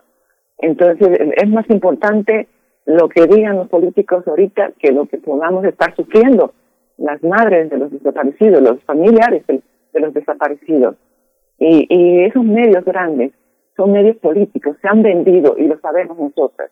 En el, caso particular, eh, a mi hijo lo calumnió Carlos Loret de Mola en un artículo que lo hizo exclusivamente para eh, quedar bien con Miguel Ángel Junior. Fue un trabajo por encargo. Eh, Loret no conoce a mi hijo, no sabe nada de mi hijo, y sacó un artículo eh, diciendo que mi hijo trabajaba con Duarte. Mi hijo trabajaba con quien le pagaron. Mi hijo tenía un negocio de eventos. Él trabajaba con quien lo contratara. Y Loret tuvo la, audacia de calumniar a mi hijo de esa manera tan inhumana, tan cruel, sin que mi hijo se pueda defender. ¿Por qué? Por precisamente eh, asuntos políticos, porque Junior finalmente lo que quería era llegar otra vez a la gobernatura, ¿no? En fin, esa fue, esa es la, la, la prensa en México, digamos, tiene dos caras. Hay una cara que es valiente, que es audaz, que es entregada y honesta, y hay la otra cara que es totalmente nefasta, que mejor ni hablaría de ella, ¿no?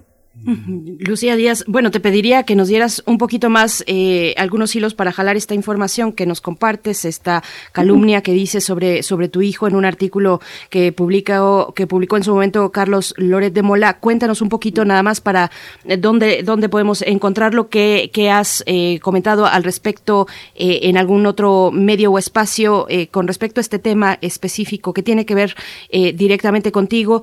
Es, eso por un lado, pero también preguntarte hablas de ese vacío de información, de, registro eh, de en sexenios, sexenios anteriores. ¿Qué avances destacas durante lo que va de este gobierno? ¿Qué podrías rescatar de los esfuerzos que se han realizado desde la Comisión Nacional de Búsqueda, eh, la Subsecretaría de, de, Derechos Humanos, por supuesto? Cuéntanos un poco de estos matices y estos contrastes que alcanzas a ver. Bueno, eh, en cuanto a mi asunto personal, en su momento lo tuve que dejar pasar porque fue, eh, mi esposo me hizo ver que Loret tenía los micrófonos y yo no. Y a Loret lo iban a escuchar y a mí no. Y me dijo, vas a hacer la calumnia todavía más grande y va a ir toda contra ti. Bueno, contra mi hijo, ¿no? Pero a fin de cuentas, este, pues los dolores son los más. Eh, la pena es mía como madre y, y mi esposo me hizo ver eso, ¿no? De que, de que yo iba a, a darle más amplitud a eso y que lo más adecuado, aparte no me iban a escuchar, ¿quién iba a escuchar? Eh, simplemente iba, iba él posiblemente a pisarle contra mí. Porque el asunto con Yunes era asunto político. Yunes sabía que el colectivo que le había dado, eh, le había puesto una piedra en el camino, pequeña o grande como fuera, pero que sí le, sí le costó bastante. De hecho, no quedó en la gobernatura su hijo. Eh, precisamente mucho del ruido que se hizo fue fueron los colectivos y se les quitó a la, a la frontera, ¿no? Es, eh, fue así. Entonces recurrieron a, a Carlos Loret. Yo me vi en esa disyuntiva con dolor de mi alma, no poder defender a mi hijo, dolor de mi alma quedarme callada. Incluso hubo abogados que me, que me dijeron que si yo quería eh, hacer una réplica y, te digo, precisamente pensando en lo que me decía mi marido y que lo tenía razón, ¿no? Precisamente. Entonces yo, yo por eso me lo dejé pasar. Él hizo un artículo que se llama, todavía debe estar en internet, se llama eh, Duarte tenía su DJ haciendo que, como que mi hijo era exclusivo de Duarte, era eh, ligándolo, es decir, haciendo esta, esta línea entre mi hijo y Duarte tan nefasta, tan infame. Mi hijo desapareció en el sexenio de Duarte, por favor. Si mi hijo era el, como, digamos, tenía esa esa ligación tan fuerte con Duarte, ¿cómo es posible que Duarte no, no lo haya buscado o no haya hecho algo? ¿no? O sea, ¿cómo le sucedió esto a mi hijo si se suponía que era tan cercano a Duarte? Una infamia totalmente, porque se basa en nada. Mi hijo no trabajaba a quien lo contratara. Era, hay de hecho también un artículo en la jornada que se llama, eh, no sé, creo que existe en la jornada, que se llama El DJ más popular del Golfo Así era en ese momento mi hijo, el DJ más popular del Golfo. Trabajaba con quien me lo contrataba. Incluso aquí en la Ciudad de México también. Llegó a ganar el concurso de los 40 principales. Entonces, esto que hizo Loret, pero a mí me ponía en un, en, en una, un dilema muy grande ir contra una persona que tiene esa estatura, que ha hecho todo lo que hace, y si sigue saliendo con la suya, entonces yo pues, opté por, por quedarme tranquila. En cuanto a lo demás, en los avances, hoy en día sí hay muchos avances, hay presupuestos para las cosas que no se tenían antes, ahí está la comisión, pero yo lo recalco, es, es el logro de los trabajos de las familias que este gobierno está tomando y poniendo en práctica. Realmente ya todo eso estaba estipulado desde el 2017 que se hizo la ley de desaparición forzada y por particulares eh, estábamos en el sexenio de, de Peña Nieto, no tomó mayores cartas en el asunto, pero por fortuna ya estaban los andamios puestos y de ahí parte todo esto que hoy en día tenemos ya en el tema de desapariciones y podemos decir que finalmente tenemos avances de verdad concretos. Hoy en día las víctimas no están eh, totalmente abandonadas como antes. Hay una comisión que está haciendo muchas búsquedas en todo México y ahí está muy activo el tema de las búsquedas. Entonces sí creo que, que es bastante, eh, un progreso bastante bueno. Sin embargo, yo lo reconozco, ese asunto de, la, de las víctimas es necesario hacerlo notar, la lucha de nosotros.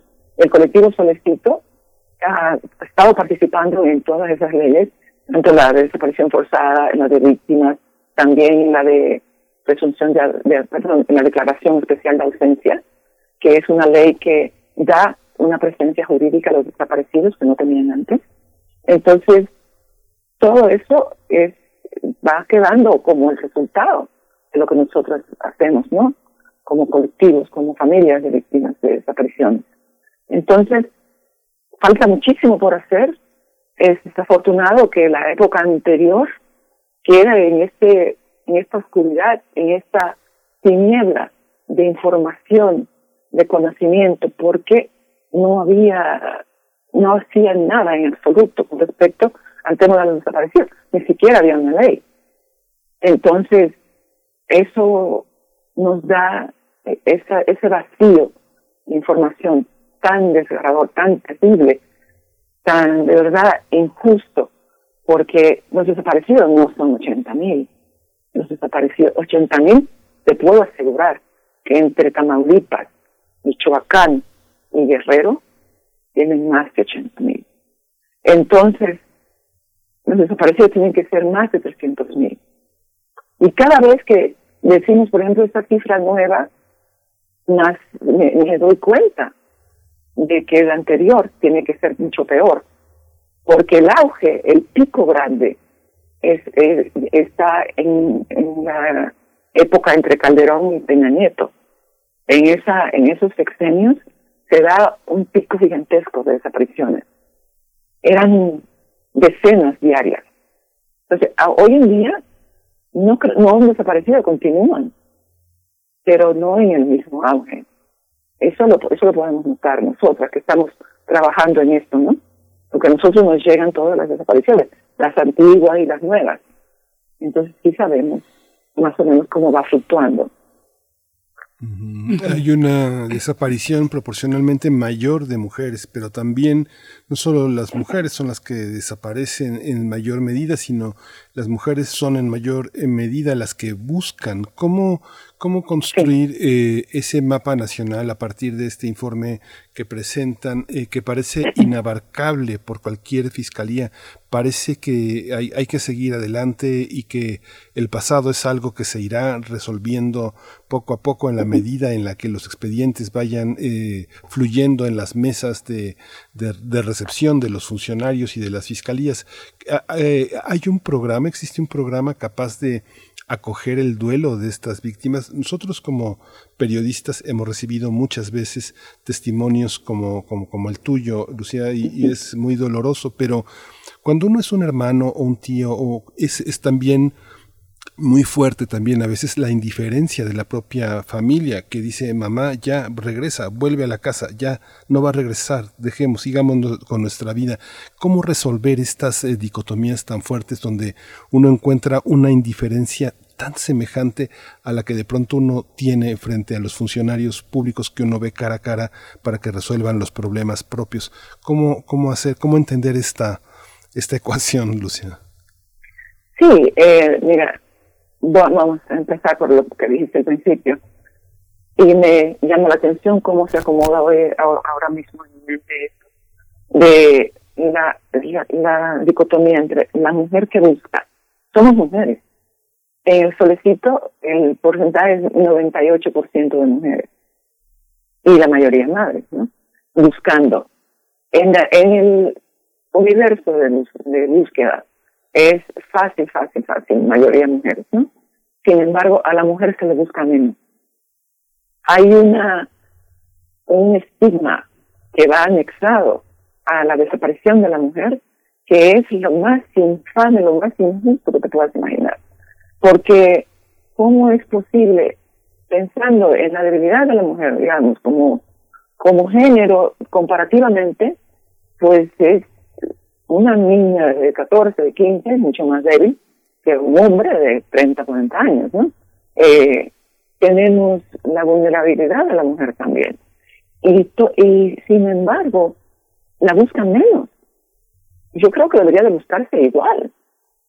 Eh, la buscan menos, a nosotros de, hecho nos, nos dicen a veces, a mi hija no me la ponen en nada de eso, y a mi hija no me la nombran, no me nada. Como si no, como si la familia la desaparece también. Entonces, la dejan de buscar, dicen, no, ya no tiene nada, no hace nada, pues ya no la voy a buscar. Muchos de lo que nosotros tenemos, de los chicos que estamos buscando, desaparecieron con su pareja, con chicas. Y a las chicas no las están buscando. Entonces, o sea, decir, la mamá del chico la bus lo busca, pero la, la chica no. Y, y tenemos esa, esto, esto de verdad es, inaudito.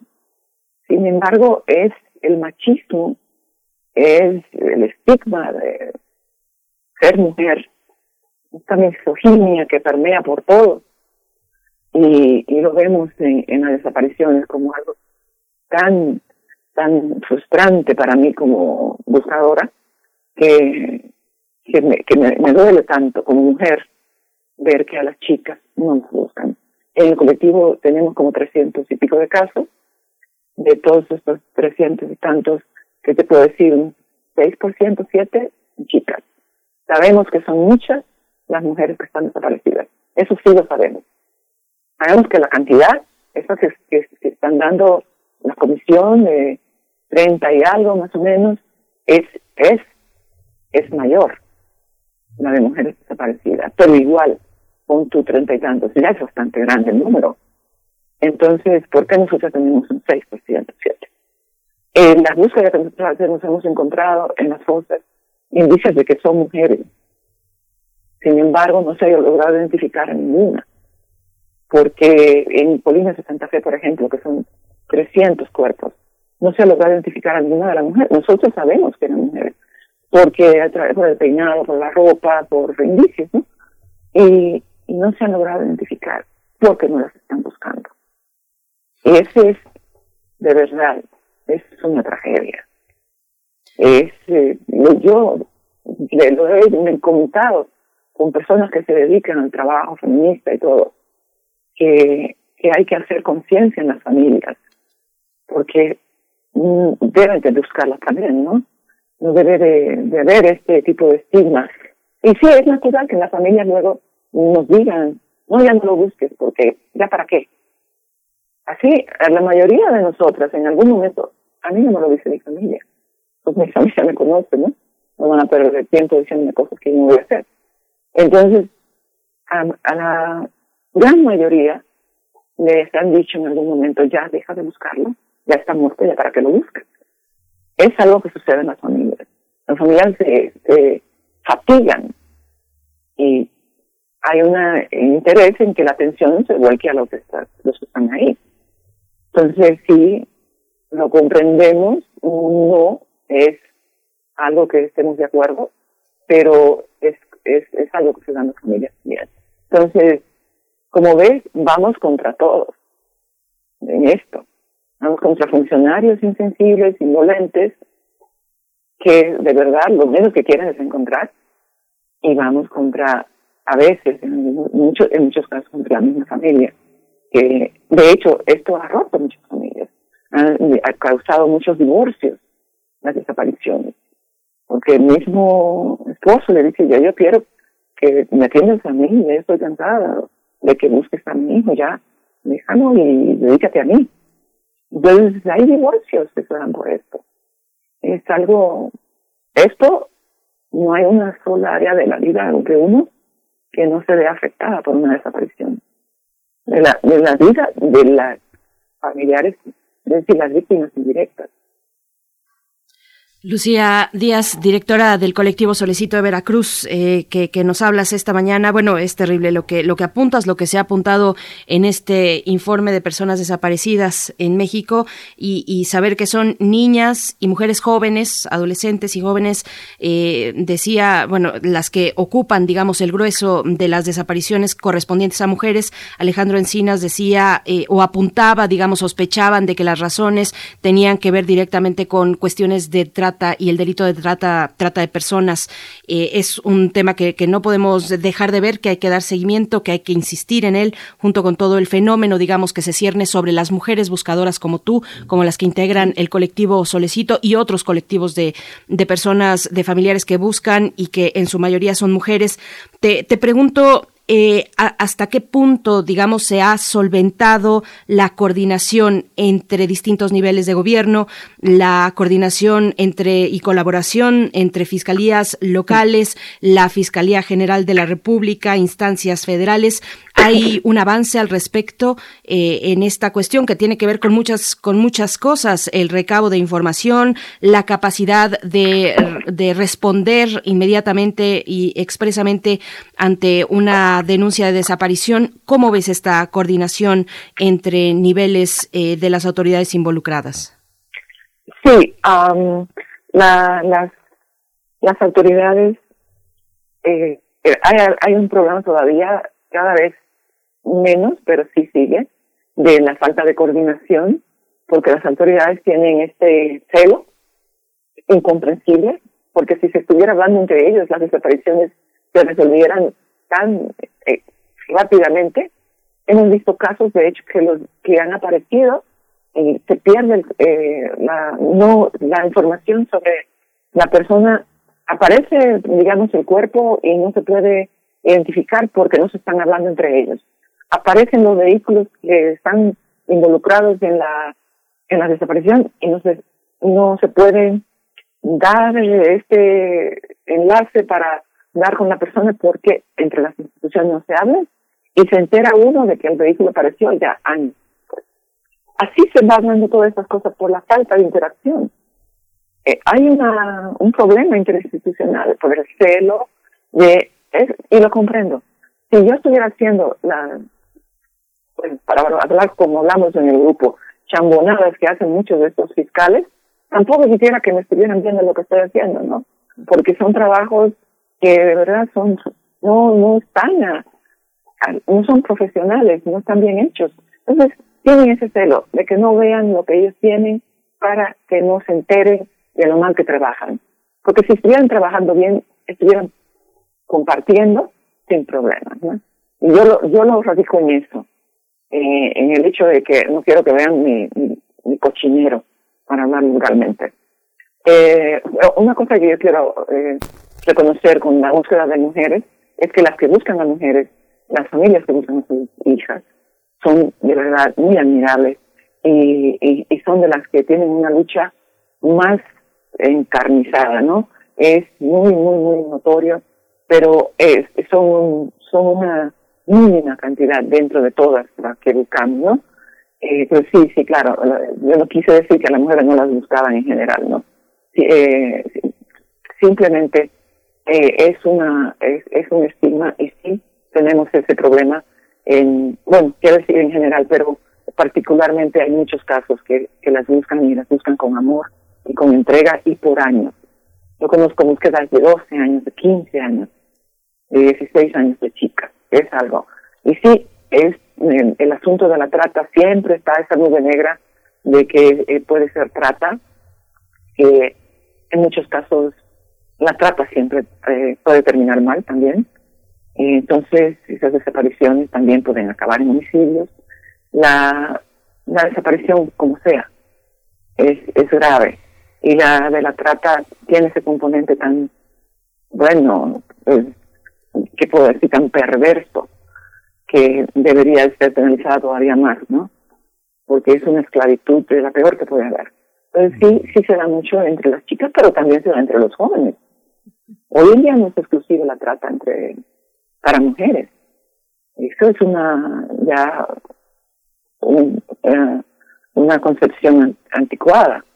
Hoy en día muchos jóvenes, especialmente jovencitos, también eh, se enganchan para la trata. Es, es una, una catástrofe humanitaria que estamos viviendo en México de dimensiones inimaginables porque, como decía antes, no podemos saber, no sabemos los números de antes.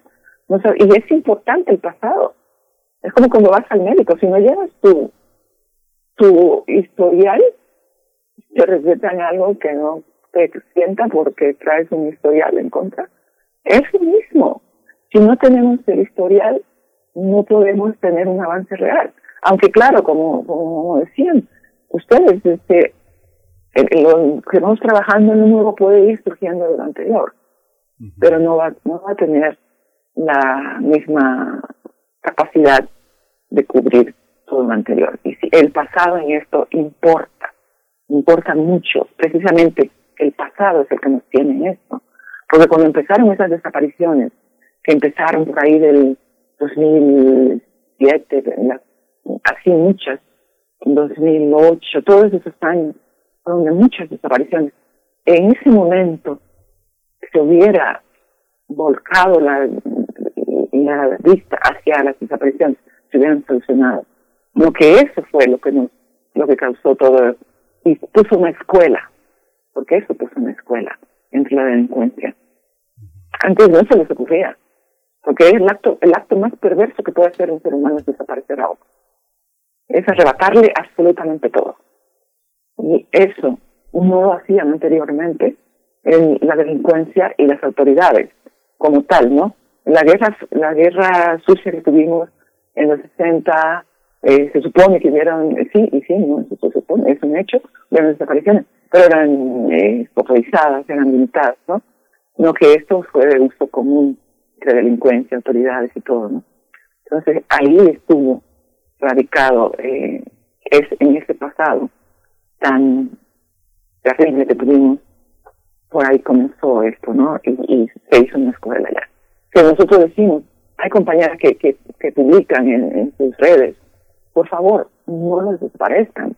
Si ya le quitaste la vida, déjalo donde lo podamos encontrar. Esto, esto, ¿cuál es el afán? Cuando sabemos la impunidad que hay en México, en la impunidad del 99% en cifra oficial. Entonces, ¿por qué, ¿a qué le teme un homicida? Si lo más seguro es que se pueda salir con la suya. Lo más seguro que ese homicida se pueda, pueda nadie lo, lo, vaya a prestar. Y más si son de esta manera como hacen ellos, subrepticiamente, que van asesinan y tiran por ahí. Y las autoridades no están interesadas en resolver nada de eso. Del colectivo tenemos, como te decía, más de 300 casos. De todos esos casos, incluyendo el mío, no tenemos un solo indiciado. No tenemos uno solo. Han aparecido ya varios en, la, en Colinas de Santa Fe. Hemos encontrado unos siete de los, eh, de los eh, chicos que nosotros buscamos en el colectivo. De esos chicos ninguno tiene tampoco ningún indiciado, nadie, ningún proceso judicial anexado ninguno de nuestros casos. Entonces, ¿a qué le temen? Eh, definitivamente, donde hay una impunidad de ese tamaño, México somos un desastre en términos de justicia. Todo, los fiscales no saben armar un caso, los jueces son corruptos y, si no son corruptos pues no les interesa. Pero la verdad que hay mucha corrupción en el sistema judicial y así por el estilo. Cuando llega un caso la mano yo tengo ocho años buscando a mi hijo. Ocho años que se me hacen como infinitos cada uno de ellos y puedo decir que tengo a alguien eh, en proceso no. Sí tenemos señalados. Tenemos señalados y señalados muy, pero muy claramente involucrados con mi, con Sin embargo, en la unidad de combate al secuestro que está encargada de mi caso, no ha movido un dedo para irnos a, a, investigar, ni a declarar, ni a nada. Así, por, así, así de sencillo es la desgracia que vivimos nosotros. ¿Cómo creen ustedes que, me siento yo como madre de tener las manos vacías a ocho años y un trabajo intenso que llega cada día de mi vida, cada día del año? Estoy involucrada en esto y tengo las manos totalmente vacías. Eso es, México. Lucía Díaz, hay, una, hay un aspecto que eh, recuerdo que eh, Alfonso Durazo comentaba cuando estaba haciendo cuando estaba hurgando, rascando en los antecedentes de, de todo este gran espectro que es eh, la policía, que fue la Policía Federal, en Ministerios Públicos, en Fiscalías, hay un aspecto en el que hay muchas personas que están involucradas, que son cómplices, eh, pero que son cómplices porque son parte de un mecanismo que los hace cómplices. El llevar un oficio, el negarlo, el retrasar una búsqueda, el no dar un recurso, los convierte en cómplices. En este informe que han, que han presentado queda en evidencia que, eh, que hay, una, hay toda una red. ¿Tú crees que en esta posibilidad de clarificar hasta dónde llegan las responsabilidades de los funcionarios, cabe la idea de la reconciliación, del perdón, de tratar de llegar al fondo de cosas y que las personas que se sienten amenazadas, que están condicionadas de callar, de, obstaculizar las investigaciones, es porque tienen muchas de ellas mucho miedo, son cómplices de alguna manera inocentes, involuntarios. E, ¿Existe esa reflexión por parte de las madres hay una posibilidad de que desde esa compasión que tienen unas por otras haya una compasión por esta clase de involucrados? ¿Existe esa posibilidad de perdón o no?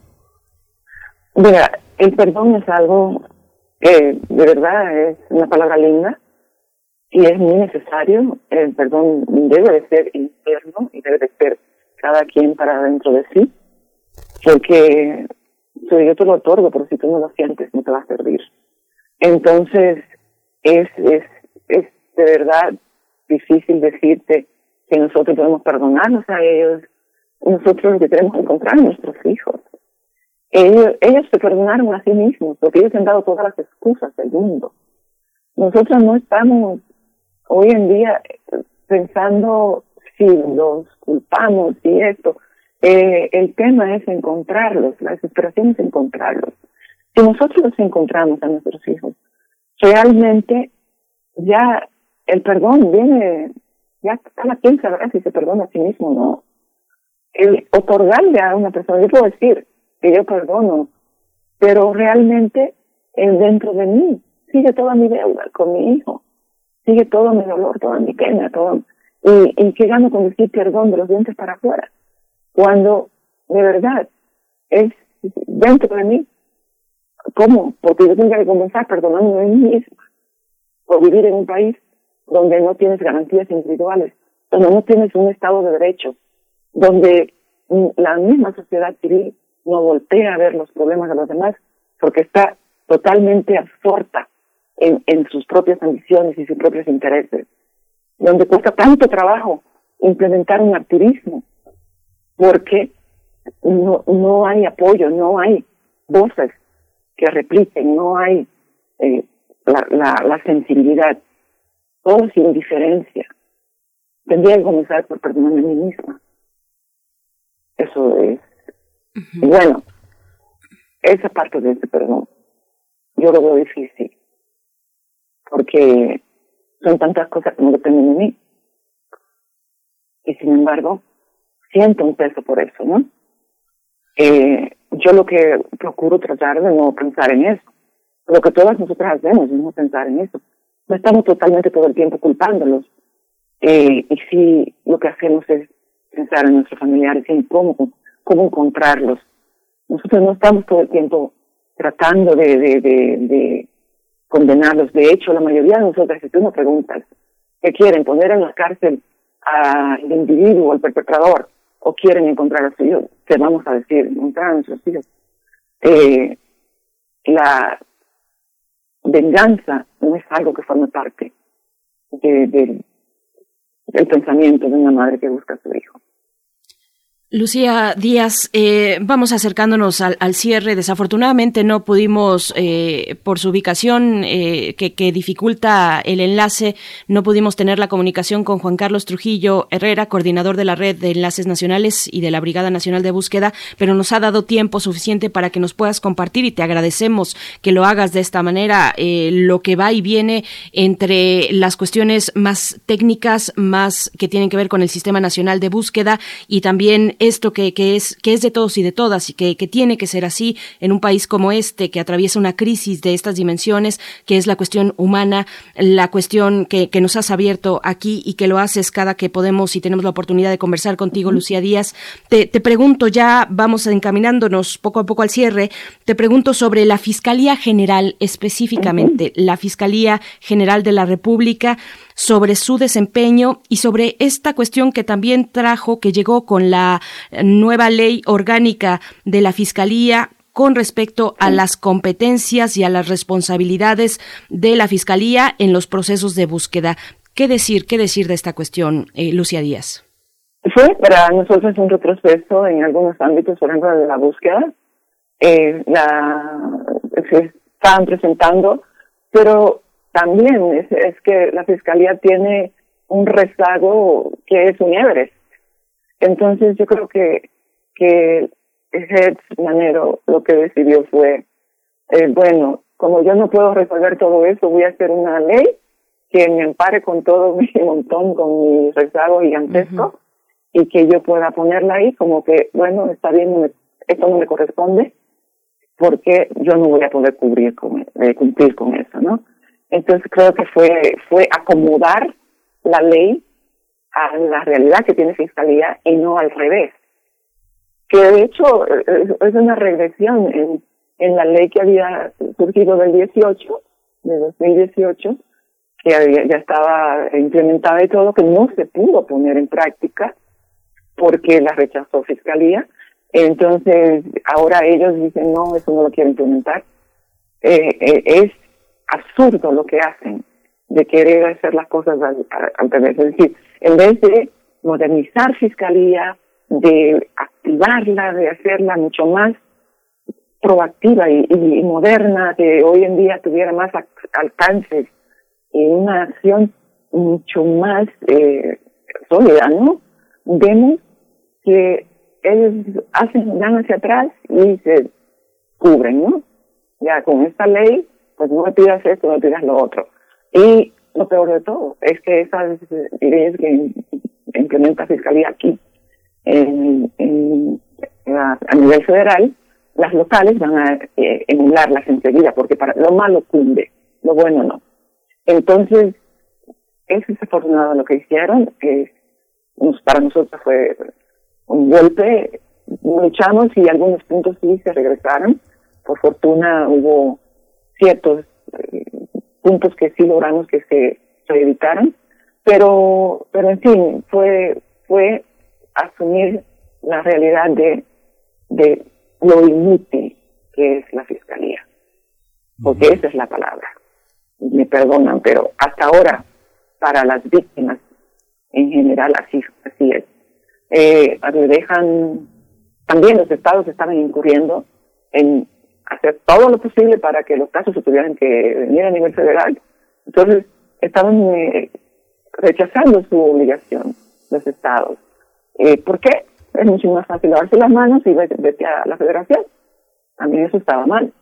Yo creo que, que eso de, la, de, ser una república federal así como México es problemático cuando se utiliza para negar justicia, cuando se utiliza para trabajar de esta manera tan, dejar el trabajo de uno a otro, ¿no? Es decir, estar negándose a cumplir con sus obligaciones. Esa, esa es una de las cosas que yo veo con Fiscalía.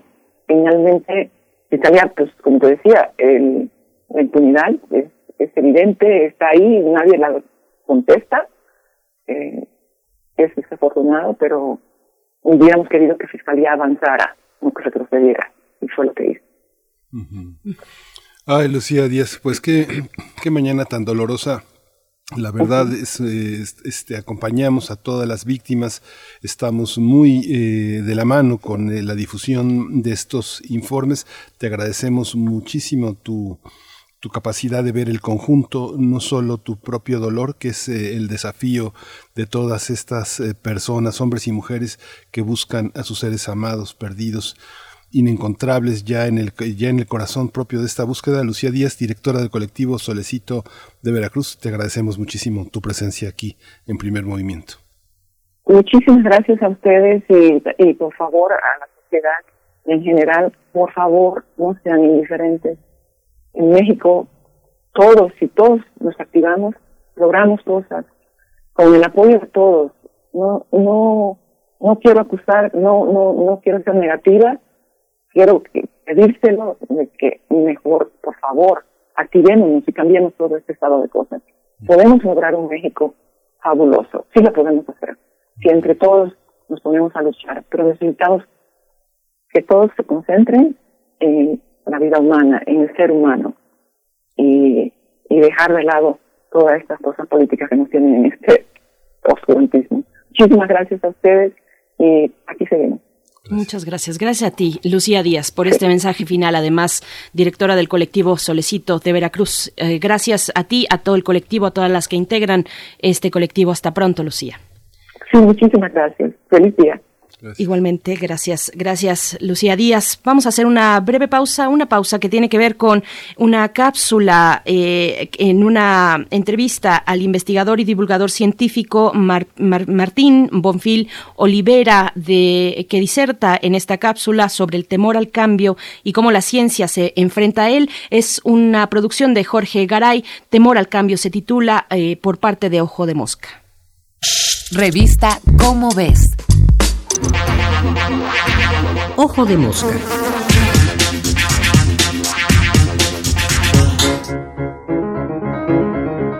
Los humanos tenemos un natural temor al cambio. Sin embargo, vivimos en un universo donde el cambio es lo único seguro. Las cosas surgen, cambian y desaparecen en ciclos que pueden durar segundos o millones de años. El propio cosmos tuvo un principio y tendrá probablemente un final. A lo largo de su evolución, nuestra especie ha desarrollado una herramienta poderosísima, la ciencia, que nos da la capacidad de cambiar nuestro entorno. Gracias a ella hemos aumentado nuestra habilidad para sobrevivir, pero al mismo tiempo nos ha dado el potencial de causar daño al ambiente y a otros seres vivos, e incluso de autodestruirnos.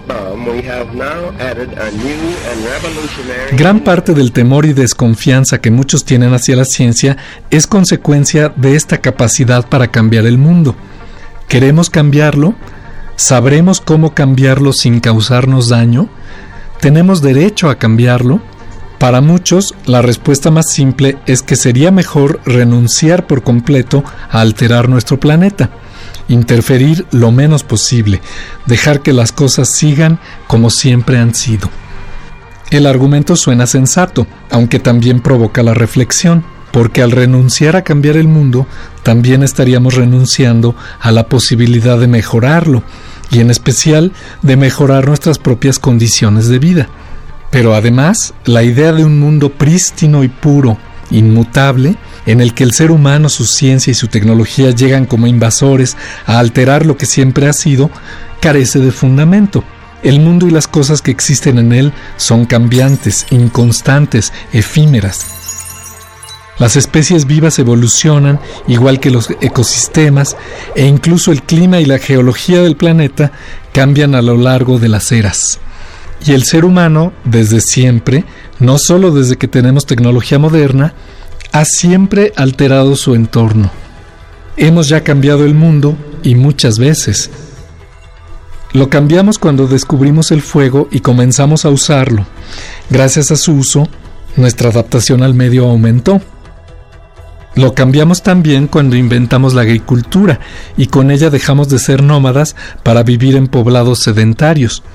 Hoy las ciudades crecientes y los enormes terrenos dedicados a la agricultura y ganadería alteran el ambiente, pero son indispensables para nuestra supervivencia.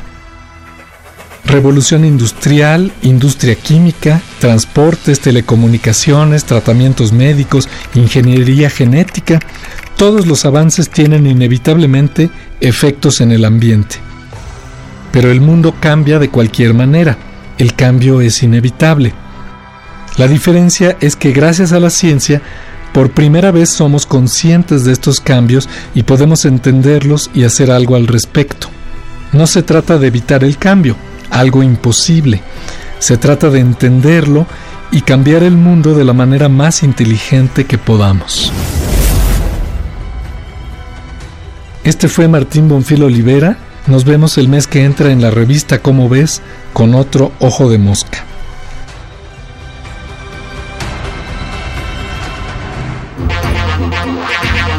De Mosca. Una producción de la Dirección General de Divulgación de la Ciencia.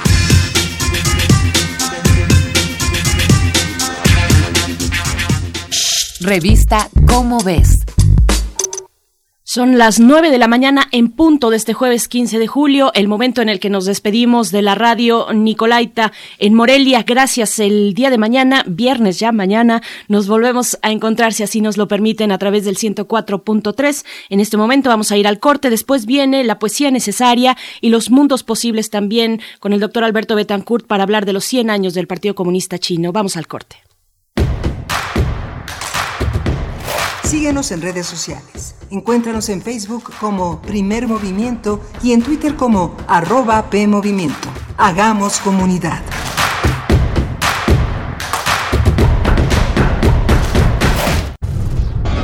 Un susurro. El epicentro de las vibraciones del mundo, donde lo mecánico entra al oído y lo sublima. Islas resonantes. Pensar el mundo a través del sonido. Entrevistas y reflexión sobre el arte de escuchar de la mano de Cintia García Leiva. Todos los martes a las 23 horas. Repetición, sábados 19 horas. Islas, Resonantes. Radio UNAM. Experiencia sonora. Durante años, los humanos hemos abusado de la naturaleza y estamos acabando con ella. El COVID-19 llegó a nosotros por la explotación y destrucción de vida silvestre, pero la pandemia nos puso un alto. Debido a la pandemia, miles de personas se quedaron sin ingresos y lamentablemente hemos perdido a seres queridos. Es momento de reconocer que el planeta sí tiene límites. Para evitar más pandemias, tenemos que cuidar el medio ambiente. Sabemos cómo hacerlo. Solo faltas tú. Partido Verde. La vacunación contra la COVID-19 sigue en marcha. Están llegando millones de dosis eficaces y seguras aprobadas por organismos en todo el mundo. Muy pronto será tu turno. Visita mivacuna.salud.gov.mx. Recuerda, la vacunación es universal, gratuita y voluntaria. Cuidémonos entre todos, vacúnate y no bajes la guardia. Secretaría de Salud. Este programa es público ajeno a cualquier partido político. Queda prohibido el uso para fines distintos a los establecidos en el programa. Él, el primer hombre, tiene en la cabeza la idea de que no regresará. Se cuenta a sí mismo que toda esta historia se acabó. Historia de amor. De Jean-Luc Lagarce. Radiodrama del archivo de la Bienal Internacional de Radio. Sábado 17 de julio a las 20 horas. Radio UNAM. Experiencia sonora.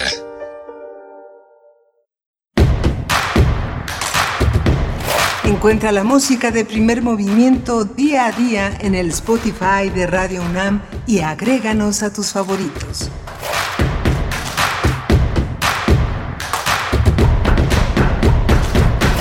Estamos ya de vuelta después de este breve corte. Son las nueve con tres minutos de la mañana de este jueves 15 de julio de 2021. Nos encontramos en este espacio transmitiendo en vivo a través del 96.1 de la frecuencia modulada en el 860 de AM y en www.radio.unam.mx, además de en las distintas plataformas que reproducen la señal radiofónica. Pues estamos en esta mañana llegando a la tercera hora de primer movimiento, donde tendremos la poesía necesaria, la mesa en los mundos posibles del doctor Alberto Betancourt y también nuestra sección de derechos humanos con la participación de Jacobo Dayan para hablar de esta zona de exterminio. Es así, una zona de exterminio, la Bartolina, muy cerca de Matamoros, Tamaulipas. Bueno, eh, esto que, que, que, bueno, se ha dado a conocer ya desde hace tiempo, pero que ahora con el informe de, sobre la búsqueda e identificación de personas desaparecidas o no localizadas, pues viene, por supuesto, a unirse a este, eh, esta configuración del terror en nuestro país. Pero bueno, estamos aquí saludándoles en esta mañana a través de los micrófonos, mi compañero Miguel Ángel Quemain, pero también Violeta Berber en la asistencia de producción, allá en cabina en Adolfo Prieto, 133, Colonia del Valle, Socorro Montes en los controles técnicos. Miguel Ángel, buenos días. Hola, buenos días, Berenice. Pues venimos de una, de una, este, de una, de una nota nacional impresionante, el informe sobre personas desaparecidas eh, en, México ha sido una experiencia de pronto eh, escuchar, aunque, aunque en realidad somos dos, tú y yo, y nos repartimos el dolor, pero híjole, es, durísimo. Eh, escribí en el chat de nosotros a quienes se quedan todavía desde en Chihuahua escuchándonos o escuchando el programa sabrán a quiénes me refiero, pero hay varias mujeres activistas que conocen yo conocí a una activista española que en su cabeza de memoria estaban las condiciones por lo menos de 300, casi 400 casos de personas desaparecidas, incluso a veces las amenazas de los propios familiares, a veces los hijos o los esposos de las madres que están en busca de sus hijas van a amenazar a los activistas diciéndoles que ya no les metan más ideas. Y generalmente, Berenice, son activistas, son mujeres solas, sin pareja, sin animales de compañía, porque todo el tiempo están amenazadas y ellas han decidido eh, recibir, recibir las amenazas para que otras personas más frágiles no se intimiden, no se intimiden y que sigan en el anonimato buscando a sus hijos. Es, es una situación de verdad, como también lo ha señalado Jacobo Dayan con su voz fuerte y su, y su, y su enojo de, este, de mucha gente, ¿no? Es algo no sé cómo, cómo va a acabar esta historia, de verdad. Por más que le da uno vueltas, uno piensa que no va a tener vida para ver cómo, cómo concluya satisfactoriamente este dolor, ¿no? Probablemente, probablemente esas son las estimaciones, décadas para poder resolver pues este eh, terrible laberinto de, de, lo que ha dejado la violencia en nuestro país, eh, porque indudablemente pues las desapariciones están relacionadas directamente con ese, eh, con ese proceso, con ese gran fenómeno de la violencia en México y son, y son pues las que buscan mujeres eh, mm, en compañía de otras mujeres. Por acá nos decían en redes sociales que no debemos normalizar que así sea la situación, que no debemos normalizar que sean las mujeres únicamente y ya decir, ah, bueno, pues sí, son las mujeres las que buscan, mujeres, digamos, solas, voy a poner ese solas entre paréntesis porque se acompañan de otras mujeres, pero ojalá que, efectivamente no normalicemos esa carga pesada eh, social que tienen estas mujeres que buscan a sus hijos, a sus familiares, a sus hijas, en fin, también, y creo que el comentario era de Carla Salazar, que, que también nos dice, las desapariciones siguen sucediendo es indispensable construir memoria. Además de ser un ejercicio resiliente, es un derecho político que grita por la no repetición. Esa es la cuestión también, mm, parar este fenómeno de, desapariciones, de violencia cruenta en nuestro país que deja estas heridas profundas, donde al frente de esta fila están los jóvenes y las jóvenes de este país. Los jóvenes como eh, digamos, el grupo poblacional que más se ha visto afectado en la violencia, en las desapariciones y también las jóvenes eh, mujeres, digamos, niñas y adolescentes, pues como lo, como lo indica este informe sobre búsqueda de personas desaparecidas o no localizadas. Así es que bueno, gracias Carla Salazar, que hay que decir ella que estuvo con nosotros recientemente para hablar de resiliencia en estos momentos pues tan complejos de la pandemia, ella también eh, pues tiene una práctica profesional, digamos, que se relaciona con las víctimas de violaciones graves a derechos humanos, con estos sectores principalmente golpeados eh, y de atención prioritaria en lo que tiene que ver con la violencia. Así es que gracias, Carla Salazar, por, por tu escucha, por tu disposición, por estos comentarios que nos compartes en redes sociales en esta mañana y cambiando de tema cambiando más o menos de tema, porque ya decíamos, hacia el final estaremos con Jacobo Dayan, quien coordina la cátedra Nelson Mandela de Derechos Humanos en las Artes de esta universidad, hablando de la zona de exterminio de la Bartolina, cercana a Matamoros, Tamaulipas. Vamos a estar conversando para el cierre de este programa con Jacobo Dayan, pero antes el doctor Alberto Betancourt, eh, académico de esta universidad, doctor en historia, profesor de la Facultad de Filosofía y Letras, estará hablando de los 100 años del Partido Comunista Chino la gran expedición y los cazadores de relámpagos. Es la manera en la que titula su participación Los mundos posibles con el doctor Alberto Betancourt, Miguel Ángel, y también tendremos la poesía necesaria. Sí, vamos a tener la poesía necesaria y, sí, vamos a volver sobre el Partido Comunista Chino que tiene tantas cosas tan fascinantes, sobre todo porque pertenece a un país eh, que tiene muchísimos retos para todavía para su gobierno, todavía muchos pendientes. Así es. Les invitamos a seguir participando en redes sociales, como ya lo hace Daniel Manzano Águila. Dice: el discurso gubernamental del perdón y las disculpas públicas son una perversa demagogia que trata de hacer del olvido una programa, un programa institucional para ocultar su incompetencia entre violencia exacerbada y miserables desapariciones. Bueno, hay que ver si para México, de qué manera y cómo pueden funcionar o no estos procesos mucho más amplios que requieren incluso de un de una asistencia internacional, que son procesos de generación de paz, procesos de paz. Bueno, hemos visto lo que ocurre en Colombia, pero, pero bueno, no nos vamos a detener ya en este momento. Nos eh, llega el momento, pues, eh, de, de, repensar un remanso de tranquilidad con la poesía necesaria. Si estás listo, Miguel Ángel. Vamos. Primer movimiento. Hacemos comunidad.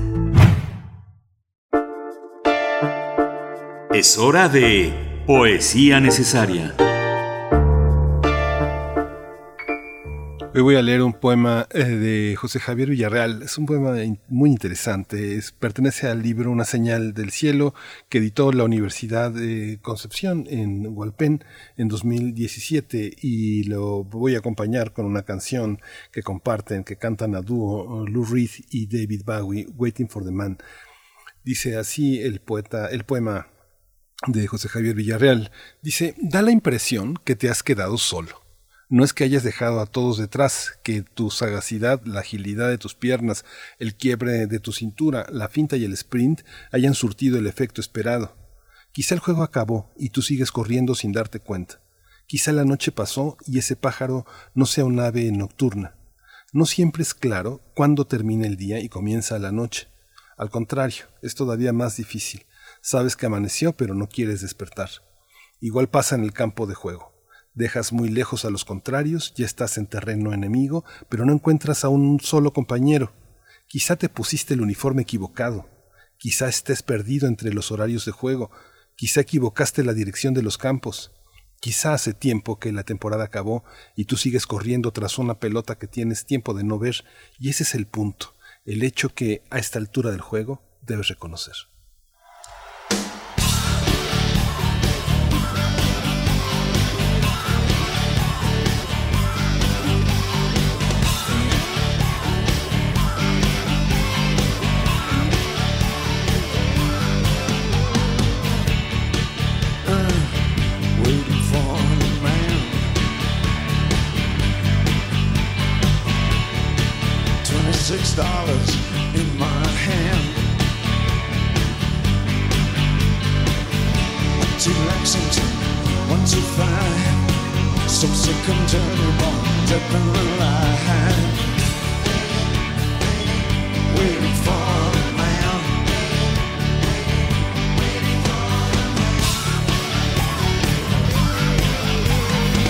Hey, white boy, ooh, what you doing uptown?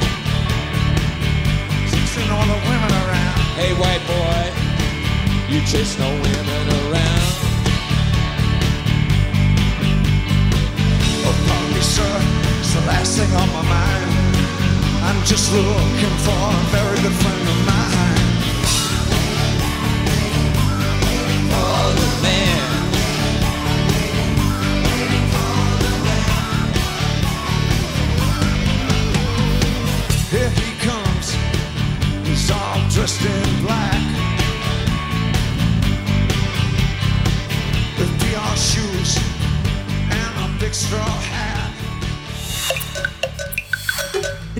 movimiento. Hacemos comunidad. La mesa del día. Nos encontramos ya en presencia del doctor Alberto Betancourt, doctor en Historia, profesor de la Facultad de Filosofía y Letras de la UNAM, para hablar de los 100 años del Partido Comunista Chino, la gran expedición y los cazadores de relámpagos. Qué gusto encontrarnos esta mañana. Alberto Betancourt, bienvenido. Berenice, Miguel Ángel, amigos del auditorio, muy buenos días. Efectivamente, qué gusto encontrarnos, como, como ocurre los jueves. Gracias, Alberto. Buenos días. Gracias. Gracias por esta participación. Escuchamos. Pues quisiera yo proponerles hablar nuevamente del centenario del Partido Comunista Chino, nuevamente en esta semana en primer movimiento, que ya hubo una muy interesante intervención. Eh, yo he titulado a mi comentario el día de hoy La gran expedición y los cazadores de relámpagos, para referirme a una frase que utilizó el dirigente comunista chino, Xi Jinping, para aludir a esta gran expectativa colectiva que tiene la sociedad china de pasar de una sociedad modestamente acomodada a un pues eh, socialismo moderno como se le denomina en el discurso pues digamos oficial. Habrá que ver desde la academia qué término nos parece más prudente y pues también a eh, el término de la gran de la gran expedición pues también alude a las nuevas responsabilidades que tendrá la República Popular China en la comunidad internacional. Y la segunda parte de, de, la manera en que he titulado mi comentario, Los cazadores de relámpagos, se refiere a una novela que hemos evocado aquí en otra ocasión, una novela de ciencia ficción de Xixin Liu, que se llama La Esfera Luminosa, yo lo acabo de conseguir por fin en español, Creo que es una novela que ameritaría después dedicar un mundo es posible entero propiamente a la novela. Hoy solamente voy a aludir a ella para referirme a una sociedad hipercompleja como es la China. Y en esa novela, Chen, el personaje principal, se dedica con todo su empeño a perseguir relámpagos, específicamente relámpagos esféricos, debido a que él, pues, así empieza la novela, eh, tuvo la desgracia de presenciar eh, uno de estos relámpagos que convirtió en ceniza a sus padres. Y a partir de ese momento él comienza pues toda una búsqueda científica y se va a meter en los meandros, en los eh, laberintos de las complejas relaciones que tienen hoy los científicos chinos con el complejo militar eh, chino y con las empresas transnacionales, tanto chinas como de otros países, de tal manera que los cazadores de relámpagos, por un lado, pues evoca para mí la idea de una sociedad con una inmensa curiosidad, con una muy larga tradición científica y por otro lado, pues también eh, una tarea científica que se desarrolla en medio de condiciones muy complejas eh, que como quiera que sea, pues incluyen un asedio militar muy fuerte por parte del exterior.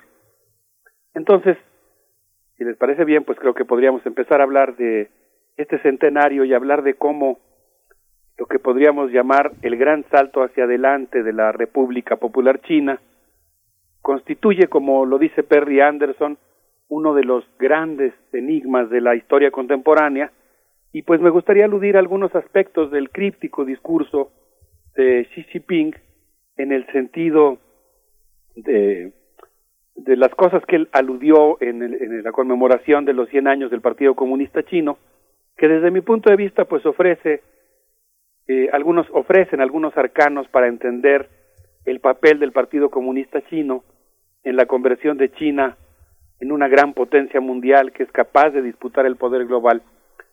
Pero simultáneamente este discurso, si uno lo ve con atención, si, si se repasa leyéndolo con, con mucho cuidado, me parece que simultáneamente es un discurso que exhibe las tensiones de una reforma económica que potencia, contradice, complejiza la revolución popular. Y, ahí es donde yo pienso que el discurso se vuelve más interesante.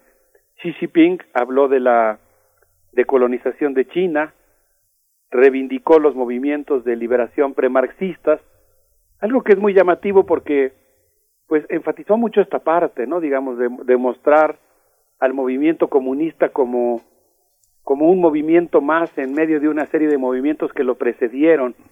Y yo creo que es una operación retórica, política importante de parte de Xi Jinping, porque en buena medida la reforma pues tiene, en cierto sentido, y aquí los matices son muy importantes, pues en cierto sentido tiene más vínculos con movimientos anteriores a la revolución comunista que con la propia revolución comunista. Por otro lado, en este discurso, pues él exaltó el papel del ejército popular, encomió la reforma económica, yo le agregaría el calificativo de privatizadora, y llamó a la disciplina en torno al partido. Yo creo que, considerando que la sociedad china es hipercompleja, y ahora está comenzando lo que en este discurso se llamó la gran expedición a la prosperidad y el poder global, pues eh, es muy interesante analizar las palabras con las que se conmemoró la fundación de esta organización que hoy agrupa a 95 millones de militantes tanto para valorar, aquilatar sus logros, como para pues tratar de vislumbrar algunas de sus de sus contradicciones. Entonces, pues eh, me gustaría eh, empezar señalando que este primero de julio de 2021 Xi Jinping dijo, camaradas, hemos resuelto el problema de la pobreza absoluta, hemos construido una sociedad modestamente acomodada. Después de las guerras del opio, China se convirtió en una sociedad semicolonial. Pero ahora estoy parafraseando, entrecortando frases, pero casi citándolo literalmente, China dejó de soportar humillaciones, conquistó la autoconfianza y la autosuperación y se ha embarcado en la gran expedición. Y aquí, bueno, yo quería pues proponer que hagamos una evocación de cómo es que en el siglo XIX los británicos compraban porcelana, seda, condimentos, té, pagaban estas mercancías con plata y después, tratando de eludir el pago con plata, empezaron a producir opio en Persia, en India, en el Imperio Otomano, y exportaban ese opio a China para pagar las deudas que contraían al comprar estas mercancías que ellos, a su vez, eh, enviaban a Europa. De tal manera que compraban los productos chinos, los vendían en Europa y reiniciaban el siglo. La expansión del opio, a la que aludió el presidente de la República Popular China, Xi Jinping, se volvió un problema generalizado de salud pública en el extenso territorio chino, al grado de que el emperador Dao Wang prohibió en 1829 el consumo de opio envió a sus oficiales a destruir 20.000 cajas de opio y unos años más tarde, en 1839, incluso le escribió una carta a la reina Victoria, que en aquel momento era una jovencita que apenas iniciaba lo que se convertiría en un largo reinado que duró prácticamente todo el siglo, y en esta, en esta misiva el emperador la instaba a suspender el comercio de esta sustancia tóxica, avisando que se quemarían los barcos que la transportaran ha sido lugar eh, la primera guerra del opio. Las potencias triunfadoras lograron imponer sus, sus reglas. Gran Bretaña se adueñó de Hong Kong por 100 años. Portugal se apropió, se apropió de Macao. Y nada más por dar un dato un poco para tener la referencia de este periodo al que aludió eh, el dirigente del Partido Comunista Chino, Xi Jinping, eh, al hablar de que China se había convertido en una sociedad pues prácticamente semicolonial, quisiera yo recordar aquí que en el año 1865 se fundó el banco HSBC, Hong and Shanghai Bank Company, para administrar las ganancias del tráfico de opio. Y a partir de ese momento, pues comenzaron una serie de luchas a las que aludió el presidente Xi Jinping.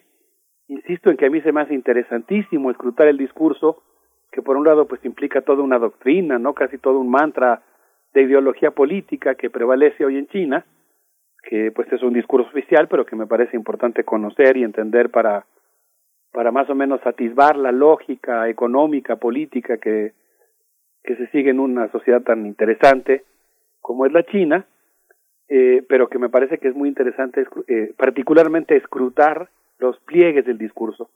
En, en, este, en esta alocución, Xi Jinping aludió a una serie de movimientos de liberación muy numerosos, el movimiento del reino celestial Taiping, el movimiento reformista de 1898, el movimiento Yihezuan, que ha sido mal llamado por como lo digamos eh, la manera de llamarlo fue como lo hicieron las monjas católicas, la rebelión de los Boxers y la revolución de 1911 por recuperar solamente algunos elementos del movimiento Yihezuan eh, mm, la etimología de las palabras que lo conforman significa algo así como los puños unidos por la justicia.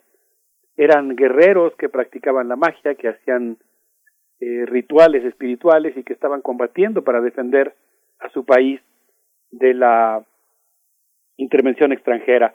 Fue no una rebelión, sino un, un acto de apoyo, de resistencia a la intervención imperialista en apoyo a la dinastía Singh en contra de la coalición de ocho potencias extranjeras que invadió China.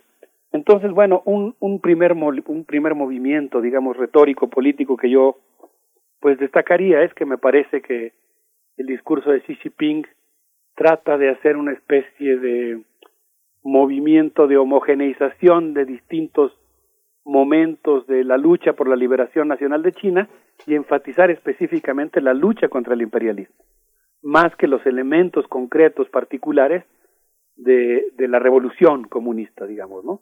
Eh, por eso digo que es una operación retórica, porque de alguna manera lo que está haciendo es como irse a un movimiento previo. Y, y así, pues creo que hay muchas cosas más que son muy interesantes del discurso de Xi Jinping, que si les parece bien, eh, Miguel Ángel Berenice, pues creo que podemos seguir comentando. Por supuesto, eh, Alberto Betancourt, y tendremos también ya el momento para enviar a una primera eh, propuesta musical. Seguramente quienes nos escuchan, entre algunos, eh, cabrá la pregunta de la mm, eh, referencia literaria que hacías al principio, la esfera luminosa de Xi Liu. la vamos a compartir en nuestras redes sociales, pero ¿con qué nos vamos a ir en este momento? Pues mira, les quisiera proponer que escuchemos algo de rock de un festival eh, Strawberry que se realizó, se realiza en dos ciudades, en Beijing y en Wuhan. De hecho, la sede principal de ese concierto se realiza en Wuhan, es digamos la, el concierto central.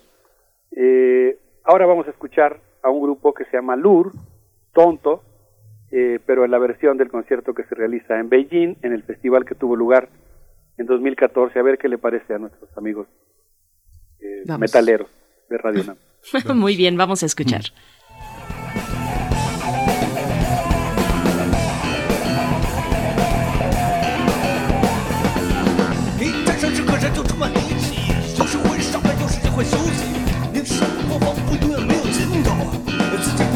担当当歌者获奖时让人热生活欲望在脑海里不停地生长对生活的恐慌在荆棘之中荡漾你变了一种态度变了一态度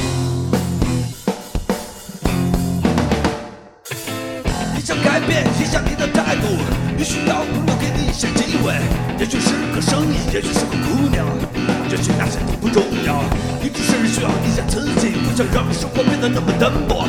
但是事情太多了，自然就会乱的，你又变了一种态度。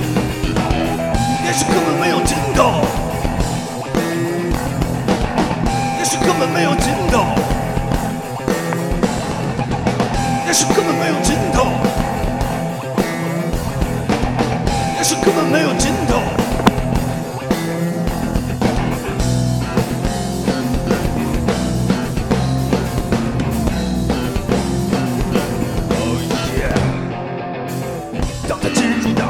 身体里，你会感到一阵阵的痛楚，你会感到内心的空荡和膨胀，慢慢得到了舒张，在快乐日不停的得到或者失去，会看到你的这空虚被延传到后滚连途的离开，你变了一种态度。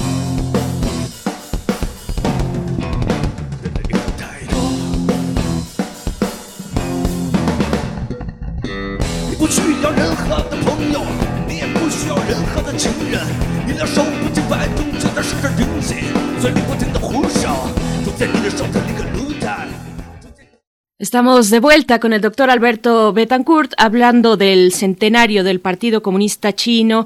Y bueno, escuchamos mucho, mucho, muchas reflexiones que nos eh, vas compartiendo, Alberto Betancourt, ante eh, también los vaticinios de un futuro donde China sería la primera potencia económica y las implicaciones de ese hecho, pues nos obliga a pensarnos, a repensarnos en un mundo, pues que desde ya camina hacia hacia el cambio, un cambio que no necesariamente es un progreso, pero seguimos escuchando. Sí, un cambio que no va a ser terso, ¿no? Porque va a ser, pues, justamente la disputa por la hegemonía mundial y eso, pues, puede, o seguramente va a tener muchas fricciones, puede haber también sorpresas. Yo decía antes de broma que, pues, China se va, digamos, si se mantienen las tendencias de la economía actual, actualmente China contribuye con el 30% de los productos manufacturados del mundo.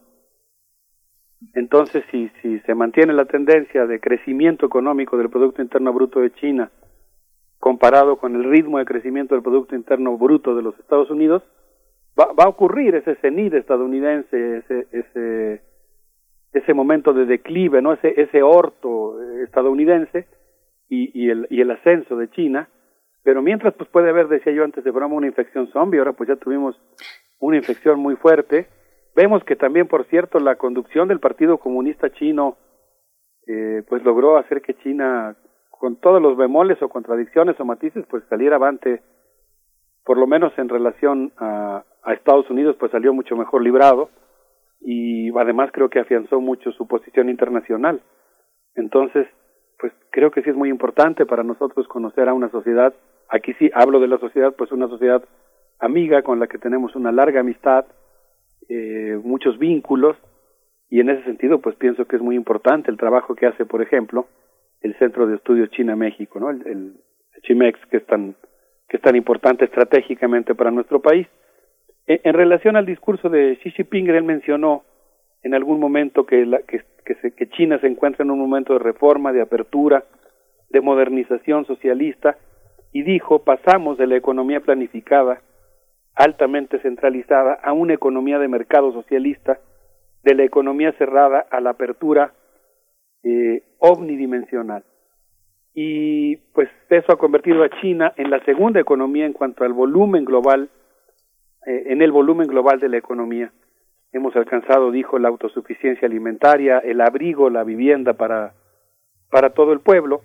Pero aquí yo quisiera aludir a un texto de Wan Chaogua, que fue publicado hace algunos años, cuatro, cuatro años más o menos, en la revista New Left Review, que se llama, entre signos de interrogación, la historia de éxito del Partido Comunista Chino, en donde Wan Chaogua señala que la dirección del partido le dio la espalda a la revolución y que Tiananmen fue el golpe final a la revolución china. La revolución cultural, señala él, paralizó la producción, desmoralizó al partido, perdió el tren de la automatización y congeló el potencial productivo. Pero es muy importante entender lo que pasó después. Él está hablando ahorita primero de un, de un primer Tiananmen que no, que no ocurrió trágicamente como el segundo, cuando dice que en 1976 una multitud acudió a Tiananmen, lloró a Zhou Enlai, aliado del reformador Deng Xiaoping.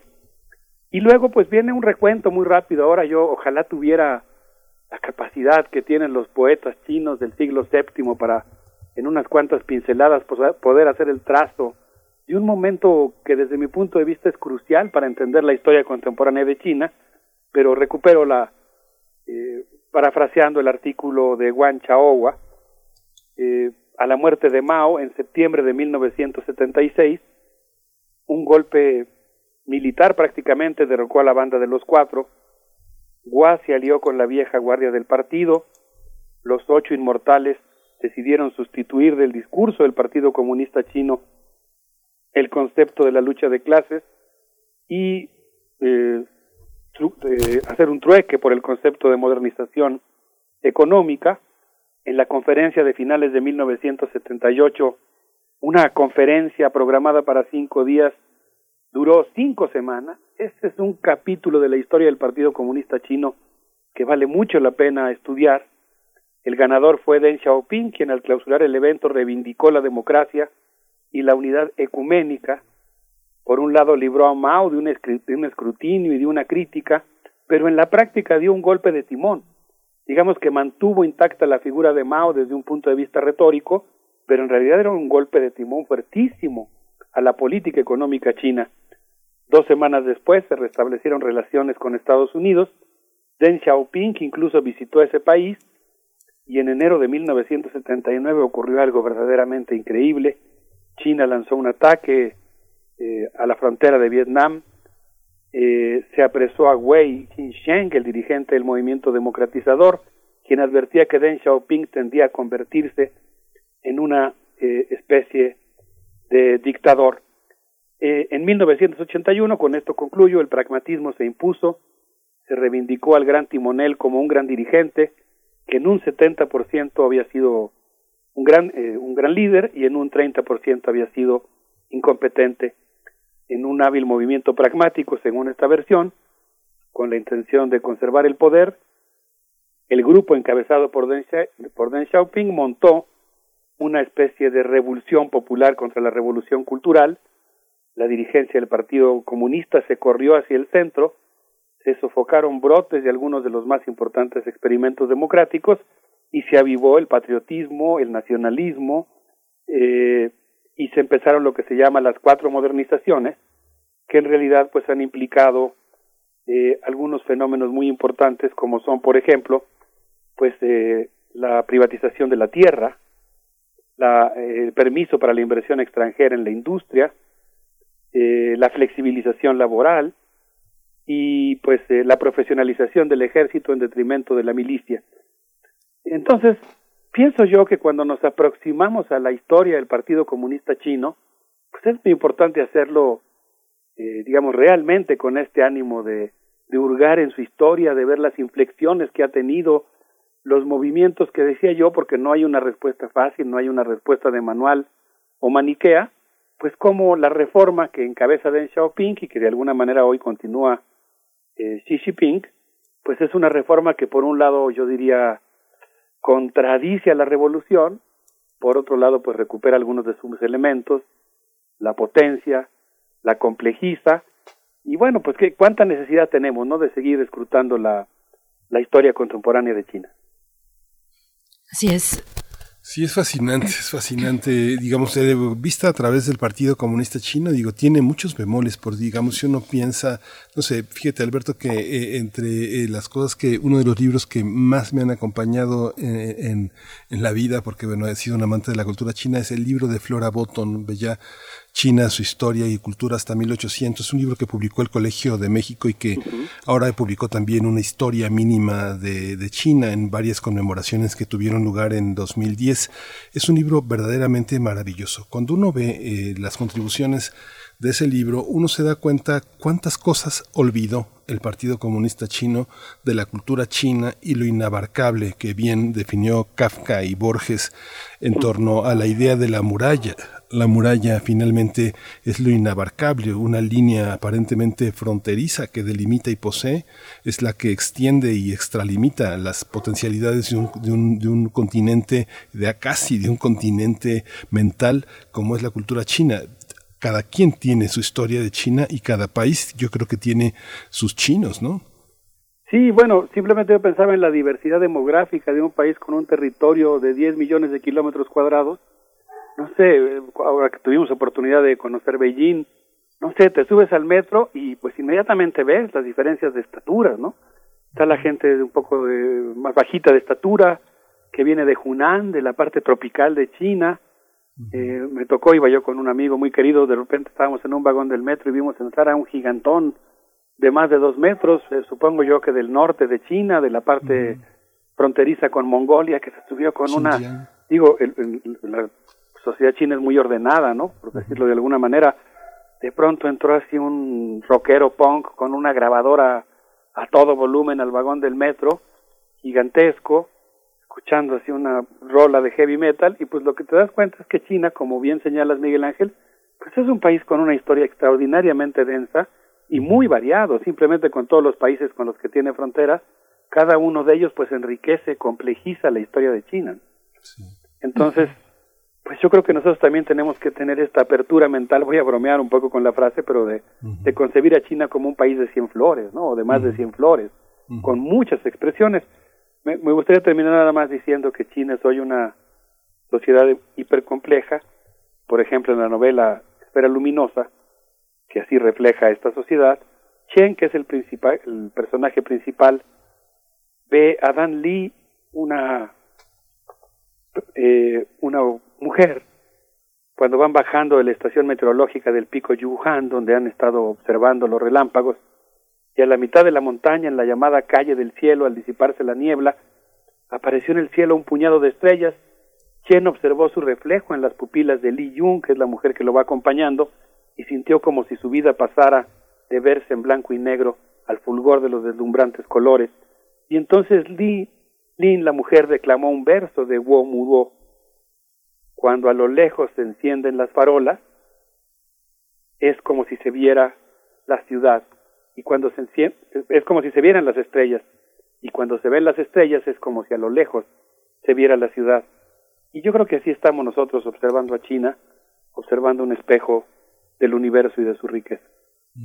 Bien, Alberto de Tancourt, pues te agradecemos como siempre esta participación. Eh, con todas sus salvedades, yo también recomendaría algo que a su vez eh, Antonio Quijano nos había compartido para eh, un poco preparar la conversación que tuvimos con Enrique Dussel, con el doctor Enrique Dussel en esta semana también con el mismo tema. una entrega de Li Yuan que escribe en la columna El Nuevo Nuevo Mundo, que se publica semanalmente en New York Times, de ahí las salvedades, pero escribe con el título de Mao, Mao Zedong Mao, Zedong inspira a la generación Z en China, la generación Z que sabemos son los más jóvenes entre los jóvenes, eh, adolescentes prácticamente, y, bueno, cómo está resurgiendo el líder Mao entre esta generación de jóvenes que, bueno, lo leen en las bibliotecas y en el metro, organizan clubes de lectura en línea dedicados a sus obras y, y bueno, ponen en internet horas de audio y video difundiendo el pensamiento de este líder revolucionario, pues bueno, ahí está al menos esta, esta referencia también a los más jóvenes y qué lugar ocupan, que es lo que creo que están buscando, al menos es lo que deja ver esta entrega en New York Times, que es lo que están eh, eh, eh, buscando su lugar en, un, en una sociedad tan compleja, tan grande,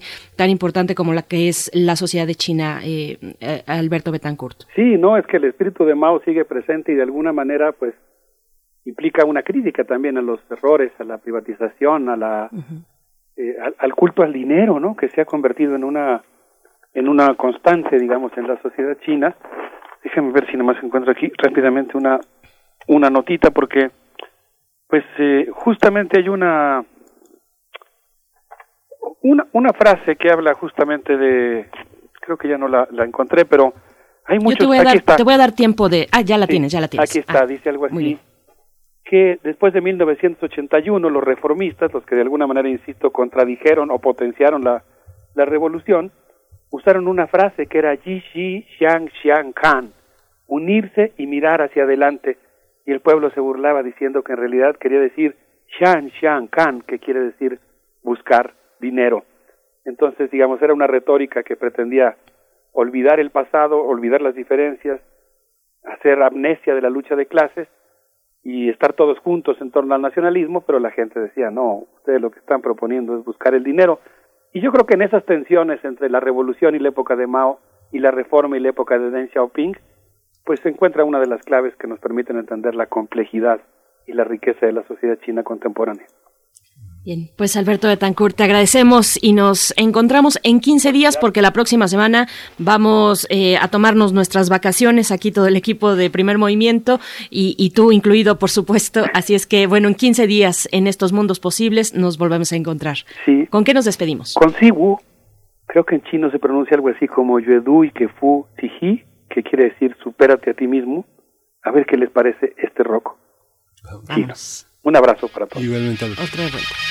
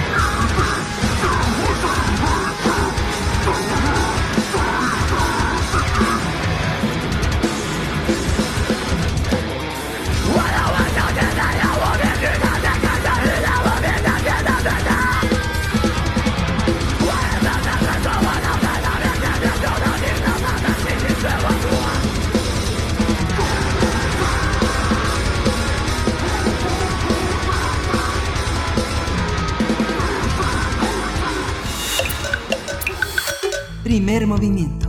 Hacemos comunidad. Libertad. Seguridad. Salud. Identidad. Alimentación. Libre desarrollo de la personalidad. Educación. Pensar nuestros derechos humanos. Ya, Nos acompaña ya Jacobo Dayan, coordinador académico de la Cátedra Nelson Mandela de Derechos Humanos en las Artes de la UNAM, para hablar, bueno, de este, eh, pues de este reconocimiento de las autoridades de algo que ya se sabía desde años atrás, la zona de exterminio, la Bartolina, cercana a Matamoros, Tamaulipas. Eh, Jacobo Dayan, ¿cómo estás? Buenos días. ¿Qué tal, Berenice Miguel Ángel? Buenos días, ¿cómo están? Jacobo, buenos días. Pues escuchamos, eh, eh, fíjate que estuvimos hablando esta mañana eh, precisamente con Lucía Díaz, de, directora del colectivo Solecito de Veracruz, sobre el informe sobre personas desaparecidas y no localizadas en México. Así es que tenemos ya un eh, amplio ángulo de apertura para, para esto que nos compartes esta mañana. Te escuchamos.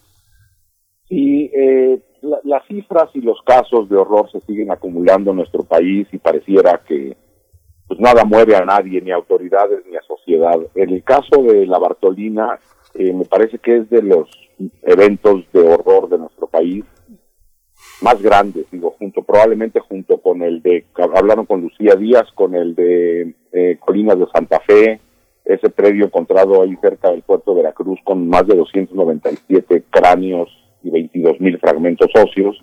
El caso de la Bartolina en Matamoros es de horror. Eh, y eso que ya en Tamaulipas tenemos varios casos de ese nivel. En Biosfera del Cielo se encontraron más de, al sur del estado, más de 500 cuerpos.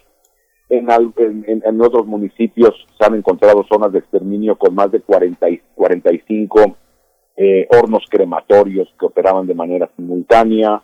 Eh, no hay día ni semana que no veamos algún horror en Nuevo Laredo o en Reynosa, las noticias recientes de esta carretera de la muerte de Monterrey a Nuevo, a Nuevo Laredo, donde han desaparecido decenas y decenas de personas.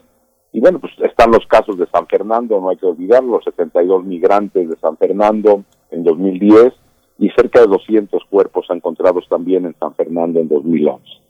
Y ahora tenemos la Bartolina, al norte del estado, al noreste del estado, un lugar que ya había sido inspeccionado por la Fiscalía General de la República. Entonces, Procuraduría en 2016. Es decir, el, la autoridad del Estado mexicano había dado con este lugar, habían levantado, recuperado algunos restos y nadie sabe de eso. Lo mantienen en silencio cinco años. ¿Cuántos restos se recuperaron? ¿Se hicieron pruebas de ADN o no se hicieron? ¿Dónde están esos restos? ¿Qué investigaciones se hicieron al respecto? nada. Cinco años de silencio. Y no es de que el silencio se rompa porque la autoridad en esta nueva administración haya decidido abrirlo, sino porque una, un mensaje anónimo en Facebook a los colectivos de víctimas de Tamaulipas les alerta sobre este lugar y regresan hace un año y fracción, no esta semana que lo anunció el subsecretario encima, hace un año y fracción. Y en un año, es decir, en 2020, finales del 19, en dos búsquedas en 2020, se recuperan más de 650 kilogramos de fragmentos óseos. No 500 kilogramos, como anunció la Secretaría de Gobernación, 660 kilogramos de restos. Y en la búsqueda realizada en fechas recientes, en mayo de este año, se recuperan 130 kilogramos más. Es decir, estamos ante 760, casi 800 kilogramos de fragmentos óseos. No sé si hay manera de entender eso, de comprender, de asimilar una, brutalidad de ese tamaño. El predio La Bartolina mide 600 metros cuadrados. Eh, yo hablé con colectivos eh, que, estuvieron presentes en la en, esta eh, recuperación de restos desde el año pasado hasta acá, incluso con algunas autoridades que estuvieron ahí. Y de los 600 metros cuadrados que tiene el predio, por testimonios de todos los que, que están ahí dicen que por donde uno camine se encuentran fragmentos casi a flor de, pie, de tierra, solamente se han trabajado entre 5 y 20 metros cuadrados.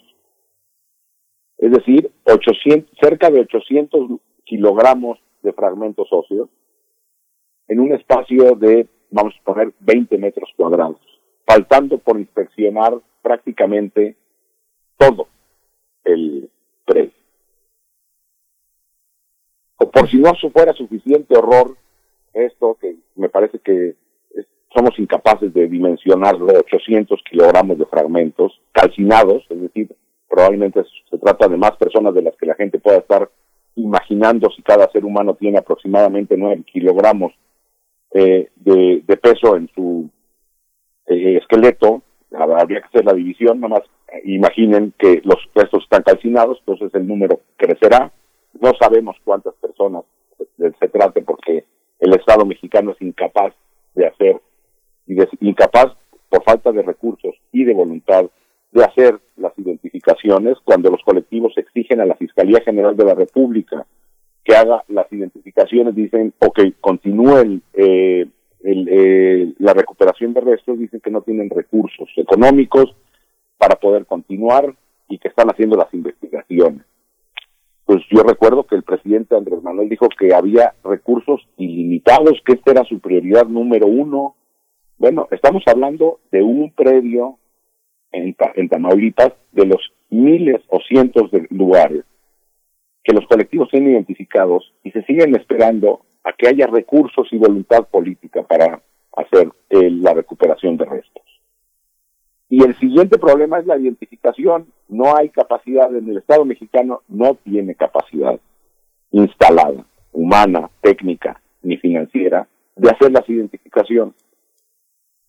Siguiente problema. Después de encontrar un lugar de este tamaño, repito, 800 kilogramos de fragmentos óseos, alguien del Estado tiene que generar una narrativa que nos explique la violencia. Es decir, ¿qué ocurrió ahí? El Estado mexicano no puede hacer como si no ocurrió nada. De ahí la importancia de la implementación de comisiones de la verdad. Es decir, el Estado mexicano no puede acabar recuperando restos, aceptando que existe el campo, este campo, esta zona de exterminio, y no haciendo nada. va a acabar como todo, en un expediente, que no va a haber justicia, y tampoco va a haber una explicación. ¿Quiénes son las personas que están ahí, este, que son allí asesinadas y desaparecidas? ¿Quiénes son los responsables? ¿Cuál es la lógica? ¿De qué manera operan esos grupos? No lo sabemos ni lo vamos a saber. Entonces me parece que la Bartolina descubre una vez más, como lo hizo en su momento Colinas de Santa Fe y tantos otros eh, lugares, el, la incapacidad y la falta de voluntad del Estado mexicano para atender esta crisis y habla también de una sociedad que es capaz de escuchar que hay un predio en 20 metros cuadrados, a una profundidad máxima de 60 centímetros, es decir, casi al ras de tierra, fueron hallados 800 kilogramos de fragmentos óseos y no pasa nada. No pasa nada ni a nivel político, ni a nivel social, nada. Y me parece que por ese hoyo de la Bartolina se está yendo el Estado y la sociedad mexicana. Ay, Jacobo, ¿cómo, mm, así como decías, de la incompetencia del Estado por falta de recursos y por falta de pensamiento, ¿qué se puede hacer cuando tú mencionas y la sociedad no hace nada? ¿Cómo reaccionar frente a, frente a una cosa tan importante? ¿Hay mecanismos que pueda reunir a la gente? Hola, Jacobo, buen día. Eh, o sea, ¿cómo, ¿cómo reunir a la gente? La ¿Cómo pregunta- puede reaccionar? ¿Cómo, puede re- ¿Cómo podemos reaccionar? ¿Cómo Exigiendo. que- no? exigiendo. Sí, hay que exigir. Vamos, ahí están los colectivos de víctimas exigiendo solas, completamente solas, y nadie las acompaña. Es decir, me preguntas, los medios, los medios de comunicación no deberían de abandonar esta agenda. Y esta agenda regresa cada vez que hay una tragedia. En los grandes medios de comunicación nacional, todos, radio, televisión, prensa escrita, eh, medios digitales, es más importante hablar de si destaparon o no destaparon a un candidato y hay mesas de análisis del destape y hay mesas de análisis de lo que dijo el presidente en la mañanera y horas y horas y kilogramos de tinta vertida sobre lo que dijo el presidente en la mañanera y la crisis humanitaria parece que regresa de manera coyuntural por momentos. Por ahí hay que seguir, eh, seguir en la pista y seguir revisando lo que presentan medios como Pie de Página, por ejemplo, que han hecho un trabajo pues de seguimiento puntual, extraordinario, eh, para, para informar a la sociedad sobre estos hechos que superan todo parámetro. Jacobo Dayan, un- un- una parálisis generalizada pareciera ante esta atrocidad. Te pregunto, tengo una pregunta muy específica para ti, Jacobo Dayan, que tiene que ver con la Fiscalía General de la República, algo que también comentábamos con Lucía Díaz del colectivo Solecito. La Fiscalía y las modificaciones recientes a la ley orgánica de la Fiscalía General respecto a sus responsabilidades ante la búsqueda de personas desaparecidas, que también fue una de las cuestiones que surgieron en la presentación de este informe sobre personas desaparecidas la semana pasada. ¿Qué nos puedes comentar? Por supuesto, es decir, la Fiscalía sigue negándose a asumir la responsabilidad que, el- que la realidad mexicana impone. Entre otras cosas, no nada más se negó a la participación en la búsqueda, se negó a realizar investigaciones por fenómeno y seguir bajo la lógica del caso a caso.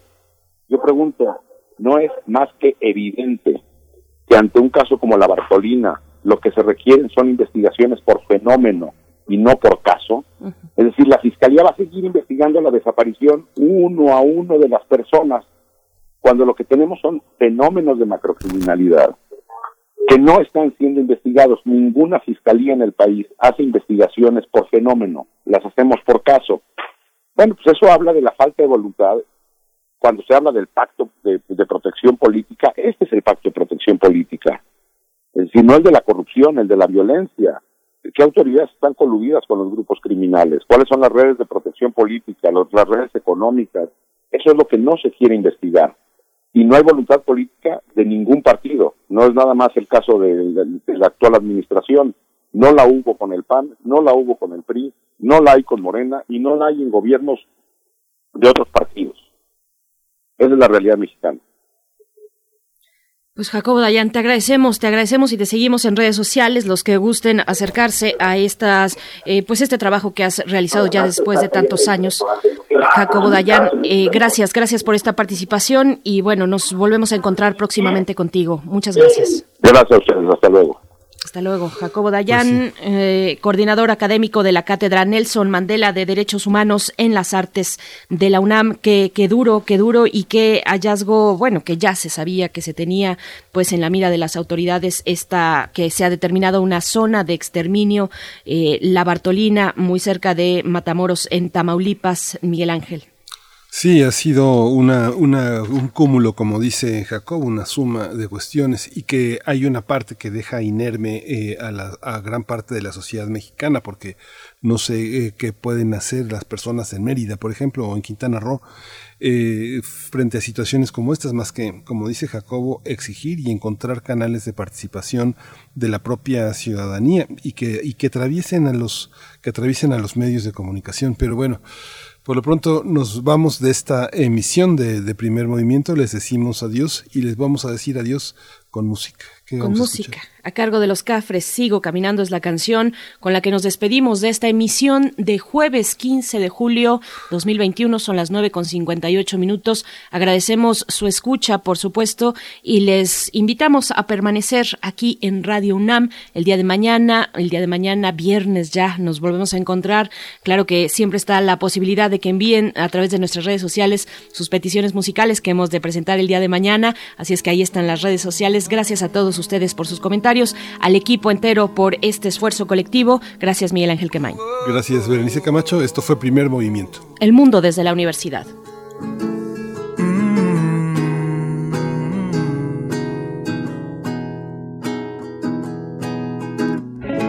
Sigo caminando, voy reconociendo mis rincones.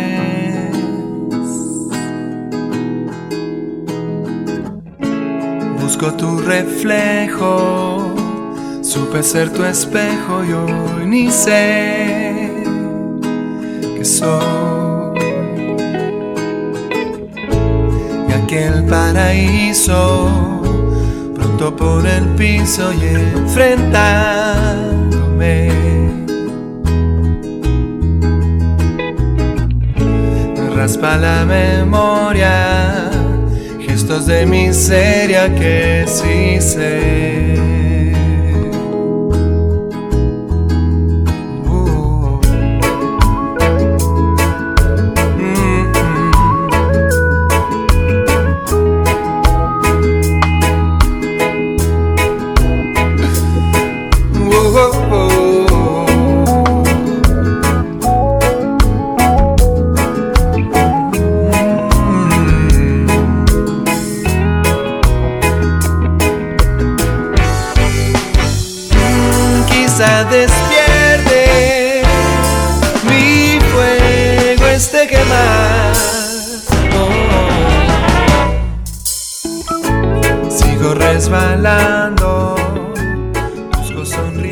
Radio UNAM presentó Primer Movimiento. El mundo desde la universidad.